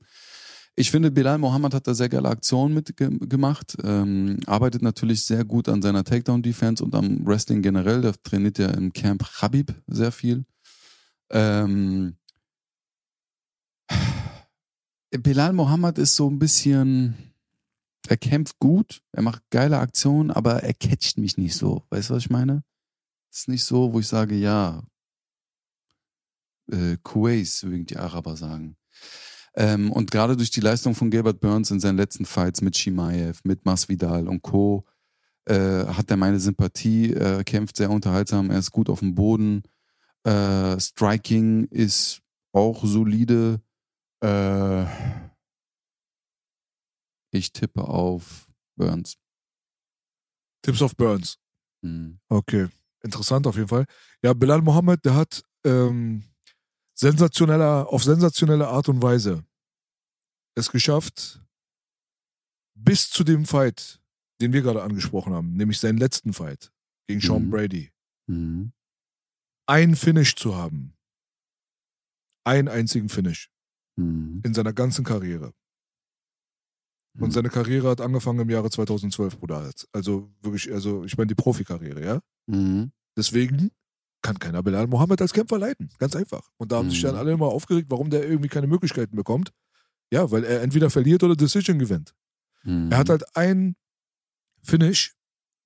Äh, das ist dieser Rear Naked Choke, Choke gegen Takashi Sato. Also keiner weiß, wer Takashi Sato ist. So, um es auf den Punkt zu bekommen. Ist kein großartiger Kämpfer oder was auch immer gewesen. Und jetzt aber gegen Sean Brady hat er diesen Standing TKO gehabt. Da wo er auch meiner Meinung nach eine der entertainendsten Performances seiner Karriere hingelegt hat und meiner Meinung nach auch wirklich ein Wachstum gezeigt hat. Da wo ich zum ersten Mal gesagt habe, ich interessiere mich jetzt für Belal Mohammed. So, weißt du? Weil sein, man muss ja dazu sagen, er hatte ja wirklich einen schwierigen Gegner und der hieß ja Ramadan und äh, Iftar. Also das ist ja, der kommt jetzt gerade aus einer Phase, wo es für viele Leute auch schwierig ist zu trainieren, nicht zu äh, trinken und so weiter. Viele Leute nehmen sich eine Auszeit in dieser Phase. Andere Leute, Die Nurmagomedovs nicht. Ja genau. Und äh, einige Leute sagen, nee, gar nicht. Also wir machen, wir ziehen durch, weißt du so? Mhm. Deswegen, aber es kann trotzdem irgendwo vielleicht ein bisschen schwierig gewesen sein im Trainingscamp. Da kann ich ihn nicht einschätzen. So, weil er heißt Bilal Mohammed schön und gut, aber er ist in Amerika aufgewachsen. Ich kenne seine Traditionen nicht, wie er in der Familie ist, weiß ich nicht. Deswegen, da hätte ich noch ein paar Bedenken, weil Gilbert Burns ist halt auch schon eine miese Maschine, so, weißt du? Digga, der hat vor zwei, wann war das, vor drei Wochen gekämpft? Der hat gekämpft, genau. Da müsste man sich halt fragen, wer hat jetzt die Vor- und wer hat die Nachteile. Mhm. Weil ich meine, auf der einen Seite Gilbert Burns hat vor kurzem gekämpft, aber der Kampf war wirklich, das war Sparring, ja, also gegen äh, George Masvidal, der hat mit Sicherheit härtere äh, Sparringsfights innerhalb des, des Trainingscamps gehabt. Mhm. Verglichen zum Fight, da im Octagon, da ist ja nichts passiert. Ja, und der Kampf davor, da ist er ja geleckt rausgegangen. Also da hat er nicht mal geschwitzt. Von daher Wer, kommt er jetzt äh, Burns? Burns, ja, der hat ja einfach den Brudi ausgechoked, hat seinen Paycheck genommen und Party all the time, Alter. Und dann kommt er da gegen Masvidal in seinen letzten Fight, bevor der äh, in den Ruhestand tritt und hat einen Sparringsfight, kriegt nichts ab, was bedenklich ist, nimmt sich wieder seinen Paycheck mit nach Hause, Marktwert wächst, ja, und ist die ganze Zeit in Shape, in Shape, in Shape. So. Ja, man darf halt auch nicht vergessen, dass Burns halt natürlich auch die, die, das Who is Who dieser Gewichtsklasse gekämpft hat, die letzten Male. Also von Usman, wann, nach äh, Usman, wem hat er da gekämpft gehabt? Dann hat er nicht Chimaev. danach direkt Shimaev gekämpft, richtig. Dann hat er jetzt Masvidal gekämpft. Nee, da hat er dazwischen gekämpft, von dem Choke, von dem du gerade geredet hast. Und dann Masvidal. Also der ist schon gut im Saft und hat auch wirklich, wirklich gute Camps wahrscheinlich auch hinter sich. Ne? Und ähm, wenn du guckst, Sean Brady, äh, Lucas Thompson sind auch Namen, hundertprozentig. Damien Meyer auch, sind alles Namen. Aber die Qualität, die der da geschlagen hat, auch gerade im Striking-Bereich, sehe ich die anderen Leute halt ein bisschen weiter vorne. Ja, also einen Usman sehe ich vorne, allein auch vom Mindset her. Äh, einen, äh, von der Härte und Zähheit mit äh, Shimaev sehe ich auch weiter vorne. Und ja, also das sind, sprechen halt natürlich viele Dinge für Burns. Auch der Faktor Ramadan. Ne? Also egal, ob du trainierst oder nicht, du kannst nicht das gleiche Pensum haben, äh, selbst wenn du gewohnt bist und trainierst. Obwohl man auch sagen muss, ich habe letztens so eine Studie gesehen, da haben sie Leute untersucht, die äh, fasten. Ne? Aber ich glaube, das ging bei dem Fasten, dass die, glaube ich, gar nichts essen oder so. Aber es kommt ja dem sehr ähnlich. Ähm, und dann haben sie die Testosteronwerte genommen und das ist ja komplett minus, keine Ahnung, was gesunken, als sie nicht gegessen haben. Aber als sie angefangen haben, wieder zu essen, haben sie teilweise eine Verzweifachung, Verdreifachung vom, vom, vom Testosteronwert gehabt. So, ne? Sehr, sehr interessant, so was dann mit dem Körper auf einmal passiert. Gerade wenn du dann trainierst während des Ramadans und dann aber nach dem Ramadan wieder normal isst, normal trinkst und dein Trainingspensum hochfährst. So, ne? Ähm, aber da habe ich leider oder haben wir den Einblick nicht und deswegen aus diesen ganzen Gründen würde ich auch eher sagen äh, Burns. Ja, ist sowieso ein interessantes Thema, diese ganze Fastengeschichte und so weiter, so athletisch gesehen, weißt du? Äh, Mhm. Bring- Bringt das Vorteile, bringt das Nachteile, ist es gut, ist es schlecht? Also Ja. da kann man sich natürlich dann schon drüber unterhalten. Ich muss sagen, also aus meiner eigenen Perspektive, und das ist eine nicht sportliche Perspektive, einfach nur aus dem, wie man aufgewachsen ist, ja halt auch viel natürlich. Ne, äh, hier in Kreuzberg und Berlin, äh, arabische Freunde, türkische Freunde, äh, Iraner ein bisschen weniger, so ehrlich gesagt, die halten sich da nicht so ganz so penibel dran. Ja. Ne? Aber vor allem die arabischen Kollegen und so weiter, mit denen ich aufgewachsen bin, von denen es noch und nöcher gab, also mit meine besten Freunde waren halt aus arabischen Familien und ich habe da sehr oft bei Mhm. Ramadan mitgegessen und mitgesessen und was weiß ich nicht was. Und ähm, da muss ich sagen, ich würde schon behaupten, mindestens 90 Prozent von allen Familien, die ich kennengelernt habe, Falsch. verhalten sich sehr ungesund während des Ja. Ramadans. Sehr ungesund. Also viel Mhm. ungesünder, als wenn sie nicht fasten. Weil letztendlich der Tisch wird schon mit haarsträubendem Scheiß gefüllt. So ganz ehrlich. Also jetzt nicht äh, abwertend mit Scheiß, Nee, nee, das war jetzt ein falsches. Wort von mir gewählt. Äh, sollte man so über Essen vielleicht nicht reden, aber ich meine insgesamt einfach, sich da so lange auszuhungern und vor allem kein Wasser zu trinken und dann irgendwann dann im schlimmsten Fall dann 4 Uhr morgens dann irgendwie den Wecker stellen zu müssen, um aufzustehen, je nachdem, wie gerade die Zeitzone ist, damit man dann dieses ganze frittierte Zeug dann in sich reinballert und so weiter. Tut mir leid, aber das ist auf jeden Fall miese Belastung für den Körper. Mieseste Belastung überhaupt. Auf der anderen Seite ist ein wissenschaftliches, aber vor allem gesundheitliches Fasten sehr gesund für den Körper und dadurch bist du auch sehr viel leistungsfähiger. Ich würde auch jedem Athleten dazu empfehlen, Intermittent Fasting zu machen, also Kurzzeitfasten oder Intervallfasten. Intervall. Und zwar hat man uns ja beigebracht, dass die wichtigste Mahlzeit des Tages das Frühstück ist. Ich weiß nicht, welcher verstrahlte Vollidiot auf diese Idee gekommen ist, Ja, weißt du, das den Leuten zu erzählen. Also tut mir leid, aber Wirklich. damit hast du echt ne, den ganzen Globus gefickt, Alter. Also Leute stehen morgens früh auf, musst du mal überlegen, in so einer Zeit wie heute, und dann nehmen wir den Sport mal ganz kurz in Klammern nur. Einfach nur so im Alltag, dein Leben einfach, ja. Da gibt es Leute, die laut dieser Prämisse, die sie einfach ohne zu überlegen, und da nehme ich mich selber auch nicht aus, weil mein, den größten Teil meines Lebens habe ich ja auch daran geglaubt und habe das nachgequatscht, was andere mir erzählt haben. Und zwar Frühstück ist die wichtigste Mahlzeit des Tages. Du brauchst Energie, um in der Schule oder im Beruf funktionieren zu können. Deswegen iss mal vorher. Ja? Es ist absolut gegenteilig. Ich bin überzeugt davon, zu 100 Prozent mittlerweile, habe auch lange, lange geguckt und studiert und recherchiert, was das angeht. Das Beste, was du machen kannst, ist normalerweise keine Nahrung zu dir zu nehmen und äh, mit gutem Wasser zu spülen, Mhm. bis dann eine gewisse Zeit vergangen ist. Und wenn du dir selber dann im Optimalfall vier bis sechs Stunden nur Nahrungsphase antust, ja, also wie du dir das legst, ist dann, dann deine Sache, aber wenn du vier bis sechs Stunden isst und den ganzen restlichen Tag, nachts, wie auch immer, ja, die restlichen 24 Stunden, wenn du da dann deinen Körper fasten lässt, regenerieren lässt und ihn nicht durch Nahrung belastest, dann hast du die besten sportlichen und geistigen Ergebnisse zu erwarten. Ob das Schule ist, ob das Arbeit ist, und dann, werden dann wird dann der eine oder andere sagen, ja, aber ich werde aber tattrig und zittrig und ich fühle mich dann müde. Ja, klar, weil der Körper halt wahrscheinlich auf eine sehr ungesunde Ernährung gerade eingestellt ist und das nicht gewohnt Mhm. ist, weil Menschen sind Gewohnheitstiere, der Körper ist ein Gewohnheitsinstrument.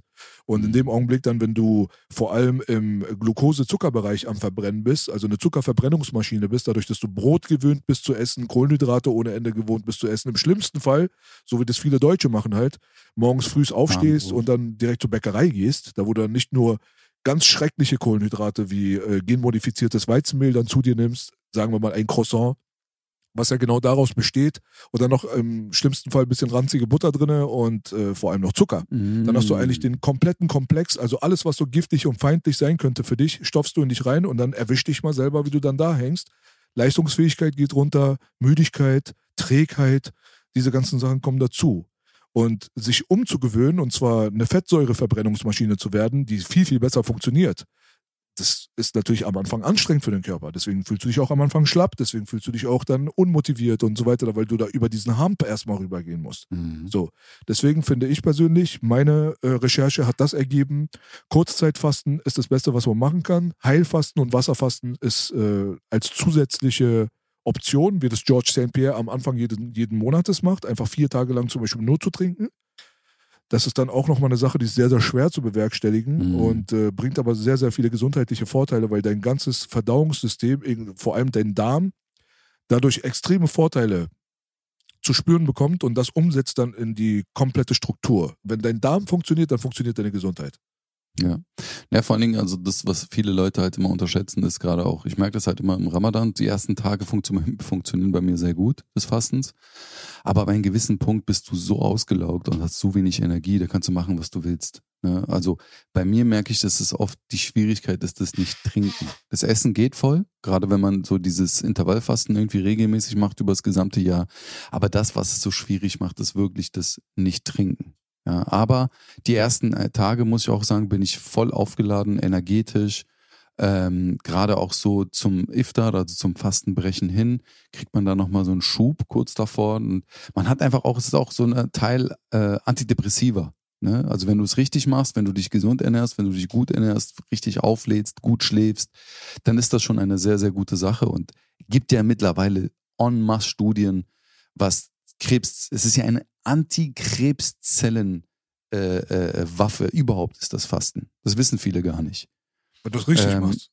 Wenn du es genau, wenn du es richtig halt natürlich machst. Richtig, wenn du dir am Abend dann diese gesagten Dinge, wie du sagst, Croissants, Würstchen, fetthaltige Sachen reinpfefferst, Süßigkeiten reinballerst. Also A, die Nährstoffe, die du brauchst, kriegst du so nicht rein und B, du füllst einfach deinen Magen mit Müll und äh, da ist am Ende nichts mehr drin.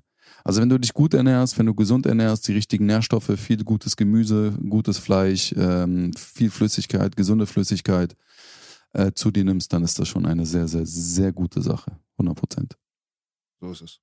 Ne? Also, dann Gut. kommen wir mal zurück zum Thema. Mhm. Und zwar, du hast Burns gepickt, ich picke ja auch Burns. Und würde mal mich sogar aus dem Fenster hinauslehnen und sagen, das ist. Ach so, das ist ein Fünf-Runden-Fight. Co-Main Event, Five Rounds. Hm. God damn it! Okay, das ändert natürlich einiges. Das ändert natürlich einiges. Oh, fünf Runden, okay. Ja, also ich befürchte ein äh, fünf Runden hin und her. Ich kann mir nicht vorstellen, dass jemand den Finish bekommt. Aber ich äh, picke Burns. Mhm. Gut. Kommen Also, wir zum Main Event, oder? Cejudo. Habe ich ja schon am Anfang gesagt. Hast du schon, richtig. Mhm. Du pickst Cejudo, ich picke Cejudo. Du, ich, ich wäre auch wirklich, wirklich äh, sauer, wenn nicht. Dann würde ich dich absolut den Wendehals des Jahrtausends nennen. Ja.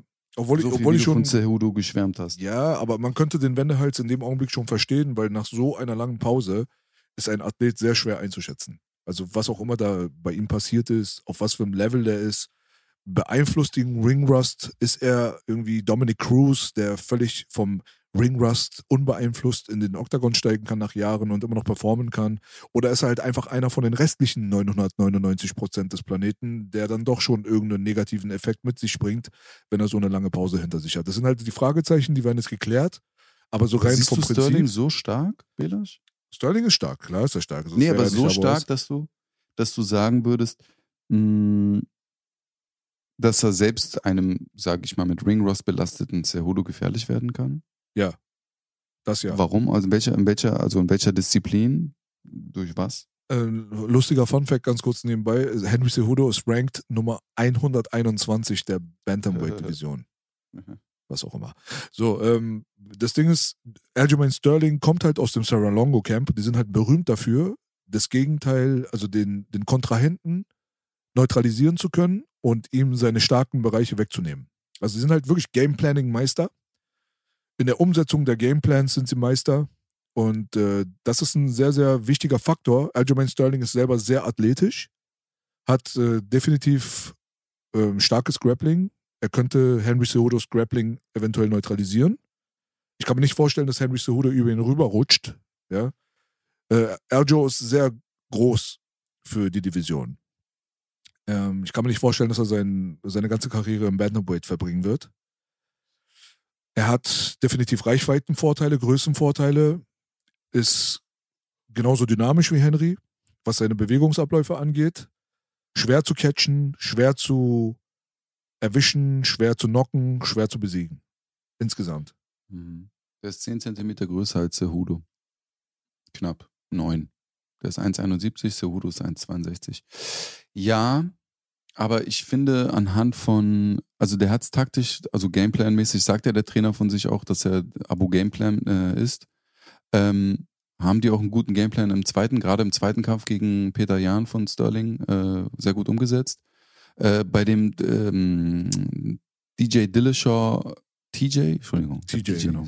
DJ, TJ Dillashaw, ähm, DJ Hakan. DJ Hakan, fand ich, war, kannst du das nicht ganz werten wegen der Schulter von dem Dillashaw? Ja, Genau. Das war so, pff, ja, äh, no contest für mich, also no contest in der Hinsicht, dass du sagst, du kannst es gar nicht werten in der Hinsicht, wie der Stand gerade ist. Ähm, Prime TJ auf Testosteron und äh, EPO Chance. Aljamain auf jeden Fall weggerotzt. Ja. Also deswegen sage ich, das hat er gut gelöst gegen Peter Jahn, aber ich sehe diese, diese, diese, diesen Ausweg bei einem Cejudo einfach nicht. Weißt du, dass du merkst, okay, Striking wird ein bisschen gefährlich. Ähm, ich gehe jetzt rüber zum Grappling und zum Ringen und da sehe ich diese Flucht in diese äh, Sphären bei ihm einfach nicht, weißt du? Das ist gar keine Frage, dass er ein starkes Team hat, dass die guten Gameplan haben, bla bla bla. Aber am Ende des Tages, ähm, ja, sehe ich da einfach nicht, wo er ihn neutralisieren kann. Mhm. Also man muss auch den mentalen State damit reinbringen, deswegen tendiere ich auch zu Cejudo. Cejudo hat jetzt gerade die Möglichkeit, einfach den GOAT-Status zu erreichen und John Jones zu überholen. Das ist Mhm. natürlich eine extreme Angelegenheit. Also das ist, da reden wir jetzt wirklich für vom Mount Rushmore und du hast dein Face in der Mitte. So, weißt du? Das ist es, worum es bei Cejudo geht. Weil ich meine, wir können über Conor McGregor und so weiter können wir sagen, was wir wollen, aber er hat keine athletische Laufbahn vorzuweisen, die auch nur ansatzweise vergleichbar wäre. Ja, also der hat Mhm. äh, verloren, er hat seine Titel nie ver verteidigt. Er ist halt äh, durch seinen Charakter und so weiter ist er äh, be bekannt und berühmt geworden und ist halt auch einfach dieser Enthusiast. So, dafür lieben wir den alle, alles schön und gut. Aber im direkten athletischen Vergleich, da kannst du den nicht mit einem Henry Cejudo vergleichen. Henry Cejudo ist mehrmaliger Medaillist, Mhm. ja, Goldmedaillist, Olympia im Wrestling und ähm, hat zwei Gewichtsklassen erobert. Und es ist halt jetzt gerade im Gespräch, dass wenn Henry den Sieg davontragen sollte gegen Aljamain Sterling und sich offiziell wieder Bantam-Gewichtschampion in der UFC nennen darf, dass der nächste Fight oder einer der nächsten Fights tatsächlich gegen Volkanovski sein könnte. Ey, das habe ich gesehen. Ich war, ich war mir nicht sicher. Ist, das hat man ja bei Dings gesehen, bei dem Countdown, ne? Und dann dachte ich so, Moment mal, das, da wollte ich, gut, dass du es ansprichst, da wollte ich auch mit dir darüber sprechen. Aber meinst du von der Größe, kann der hoch auf diese Gewichtsklasse? Ich meine, guck mal, ein Volkanovski kommt runter. Er muss ja praktisch, okay, er kann sich halten, aber er muss ja eigentlich hoch. Verstehst du? Äh, das wäre natürlich brutal interessant. Weil A, was ich vorhin meinte, dieses mit Bantamweight, dass er so ein bisschen neue Dings reinbringt, neue. Äh, aber auch gleichzeitig, wenn er hochgeht in, in den Featherweight, das wäre natürlich eine brutal Lukowski-Geschichte. Der kommt und mischt einfach alle auf. Das wäre natürlich geil. Er kommt und macht, kommt, macht Faxen, zieht sich diesen absoluten Goat-Status an und sagt, Jungs, Salamu alaikum, ich bin weg. Das wäre natürlich brutal. Also der Volkanovski-Fight ist natürlich extrem interessant, weil Volkanovski Mhm. kleiner ist als Aljamain Sterling. Obwohl er Wirklich? ein, ja, Volkanovski ist ein Zwerg, das sieht man noch. Der ist 1,68 groß. Ja, aber Cejudo ist 1,62, Bruder. Ja, aber Aljamain Sterling ist 1,70. Also Sterling Aber ist über was reden wir gerade? na, Sterling gegen Volkanovski im Vergleich. Ach, Sterling, ich rede die ganze Zeit von Cejudo, denke ich. Ja, ich Hast auch. du nicht Cejudo? Ach so. Äh, Cejudo Okay. kämpft doch jetzt gegen Sterling ja. im Bantamweight. Mhm. Wenn er gewinnt, Wenn er gewinnt, kann er hochgehen. kann er hochgehen, aber wenn er Mhm. hochgeht, hat er einen kleineren Gegner. Ach so, meinst du das? Ich dachte kleiner als Cejudo selbst. Nee, er ist kleiner als sein so. aktueller Gegner. Ach so, Obwohl ja, ja, ja, eine. Gewichtsklasse darunter. So, Mhm. und das, das sind natürlich dann problematische Sachen. Also Reichweite, Größe und so weiter, das spielt halt alles irgendwo eine Rolle. So. Mhm. Das heißt, dass der, also wenn du jetzt Max Holloway zum Beispiel als Champion hättest, im äh, Featherweight, Mhm. dann würde sich Ja. die Karten anders mischen für einen Henry Cejudo, weil Max Holloway ist 1,80. Max Holloway ist 12 Zentimeter größer als Vol Volkanovski. Das muss man, musst du mal überlegen. Man Und muss jetzt- aber auch sagen. Ja, also wenn Cejudo mit 1,62 gegen jemanden mit 1,80 kämpfen müsste, da würden diese ganzen Unterschiede in der Körper, im körperlichen Bereich würden viel mehr Mhm. ins äh, Gewicht fallen. Aber jetzt hast du halt nun mal das Glück, sage ich mal, dass die Karten so gelegt wurden, wie sie gelegt wurden. Und du hast halt einen Alex Volkanovski, einen sehr kleinen Champion Mhm. innerhalb der Federgewichtsdivision. Bedeutet, Mhm. du hast die Fliegengewichtsdivision schon erobert, du hast die Bantamgewichtsdivision erobert und solltest Mhm. du jetzt gewinnen, kannst du tatsächlich der Erste werden, der drei Gürtel Mhm. in drei verschiedenen. Gewichtsklassen nach Hause holt und damit bist Richtig. du der unumstrittene GOAT. Da kann dann auch keiner mehr irgendeine Scheiße labern. Und dass Volkanovski gerade der Champion ist, passt sehr gut, weil das ist stilistisch gesehen absolut machbar für Henry Cejudo. Mhm. Und es würde mich persönlich tausendmal mehr jucken, wenn ich das sehen dürfte und könnte, dass Aljamain Sterling, äh, dass Henry Cejudo tatsächlich dann Quadruple C wird, weil er ist ja Triple Mhm. C, sagt man jetzt gerade, weil er Olympia gewonnen hat und Mhm. zwei Gewichtsklassen in der UFC, dann hätte er eine vierte Errungenschaft. Mhm. Keiner könnte jemals mehr damit irgendwie argumentieren, dass Henry Cejudo nicht der fucking Goat ist dann. Mhm. Nee, voll. Aber vor allen Dingen finde ich es halt auch voll interessant, weil mh, A, einmal zu dem, was du mit der Größe meintest, ich finde es, weil mir das eingefallen ist, es gibt ja wirklich viel Bildmaterial, wo ein Volkanowski gegen einen Adesanya Sparring macht und ihn trifft. Mhm. Also der ist schon wirklich gewohnt, was das Striking angeht, gegen auch größere Gegner zu kämpfen. Das hat man ja auch gegen Max Holloway gesehen. F- Ey, vor allen Dingen finde ich es voll interessant, dass die, das Neutralisieren von dem Ring von Makachev, was der Volkanowski geschafft hat, wie er das mit einem Cejudo, also wie, also das wird ein geiles Matchup, Alter. 100%. Mit den Skills, die, die er hat, was wir ja schon gesehen haben, und einer der besten Wrestler, also MMA-Wrestler der Welt, und das ist ein Islam Makachev, zu neutralisieren. Ja, welche natürlich, welche Hintergrunddinger und bla und bla bla bla, was da alles im Background gelaufen ist, wissen wir ja nicht. Tagesform und so. Aber äh, das wäre ein richtig fettes Matchup. 100%. Und deswegen hoffe ich, dass der, dass der Volkanowski nicht gegen den äh, äh, Rodriguez verliert. Ja, man, das war richtig geil. Also Henry Cejudo gegen Volkanovski ist eines meiner Lieblingspotenziellen Matchups zurzeit in der UFC. Dafür, dafür würde ich Geld zahlen ohne Ende, mein Bruder. Money, money, honey, honey. Also ja, also ich meine, weißt du, das ist ja, wir hatten äh, vor einigen Monaten, Wochen schon gesagt, so ja, schwierig, bla. Mh. Und ich finde, dass sowas natürlich nochmal so einen ganz anderen Biss und Schwung in diese ganze äh, Organisation mit reinbringt. Müssten sie öfter machen. Aber hallo, also, also da, da flattert einem die Möse. Also ganz ehrlich, also wenn man da dieses, diesen Fight sich mal einfach vors Auge führt, alter Falter.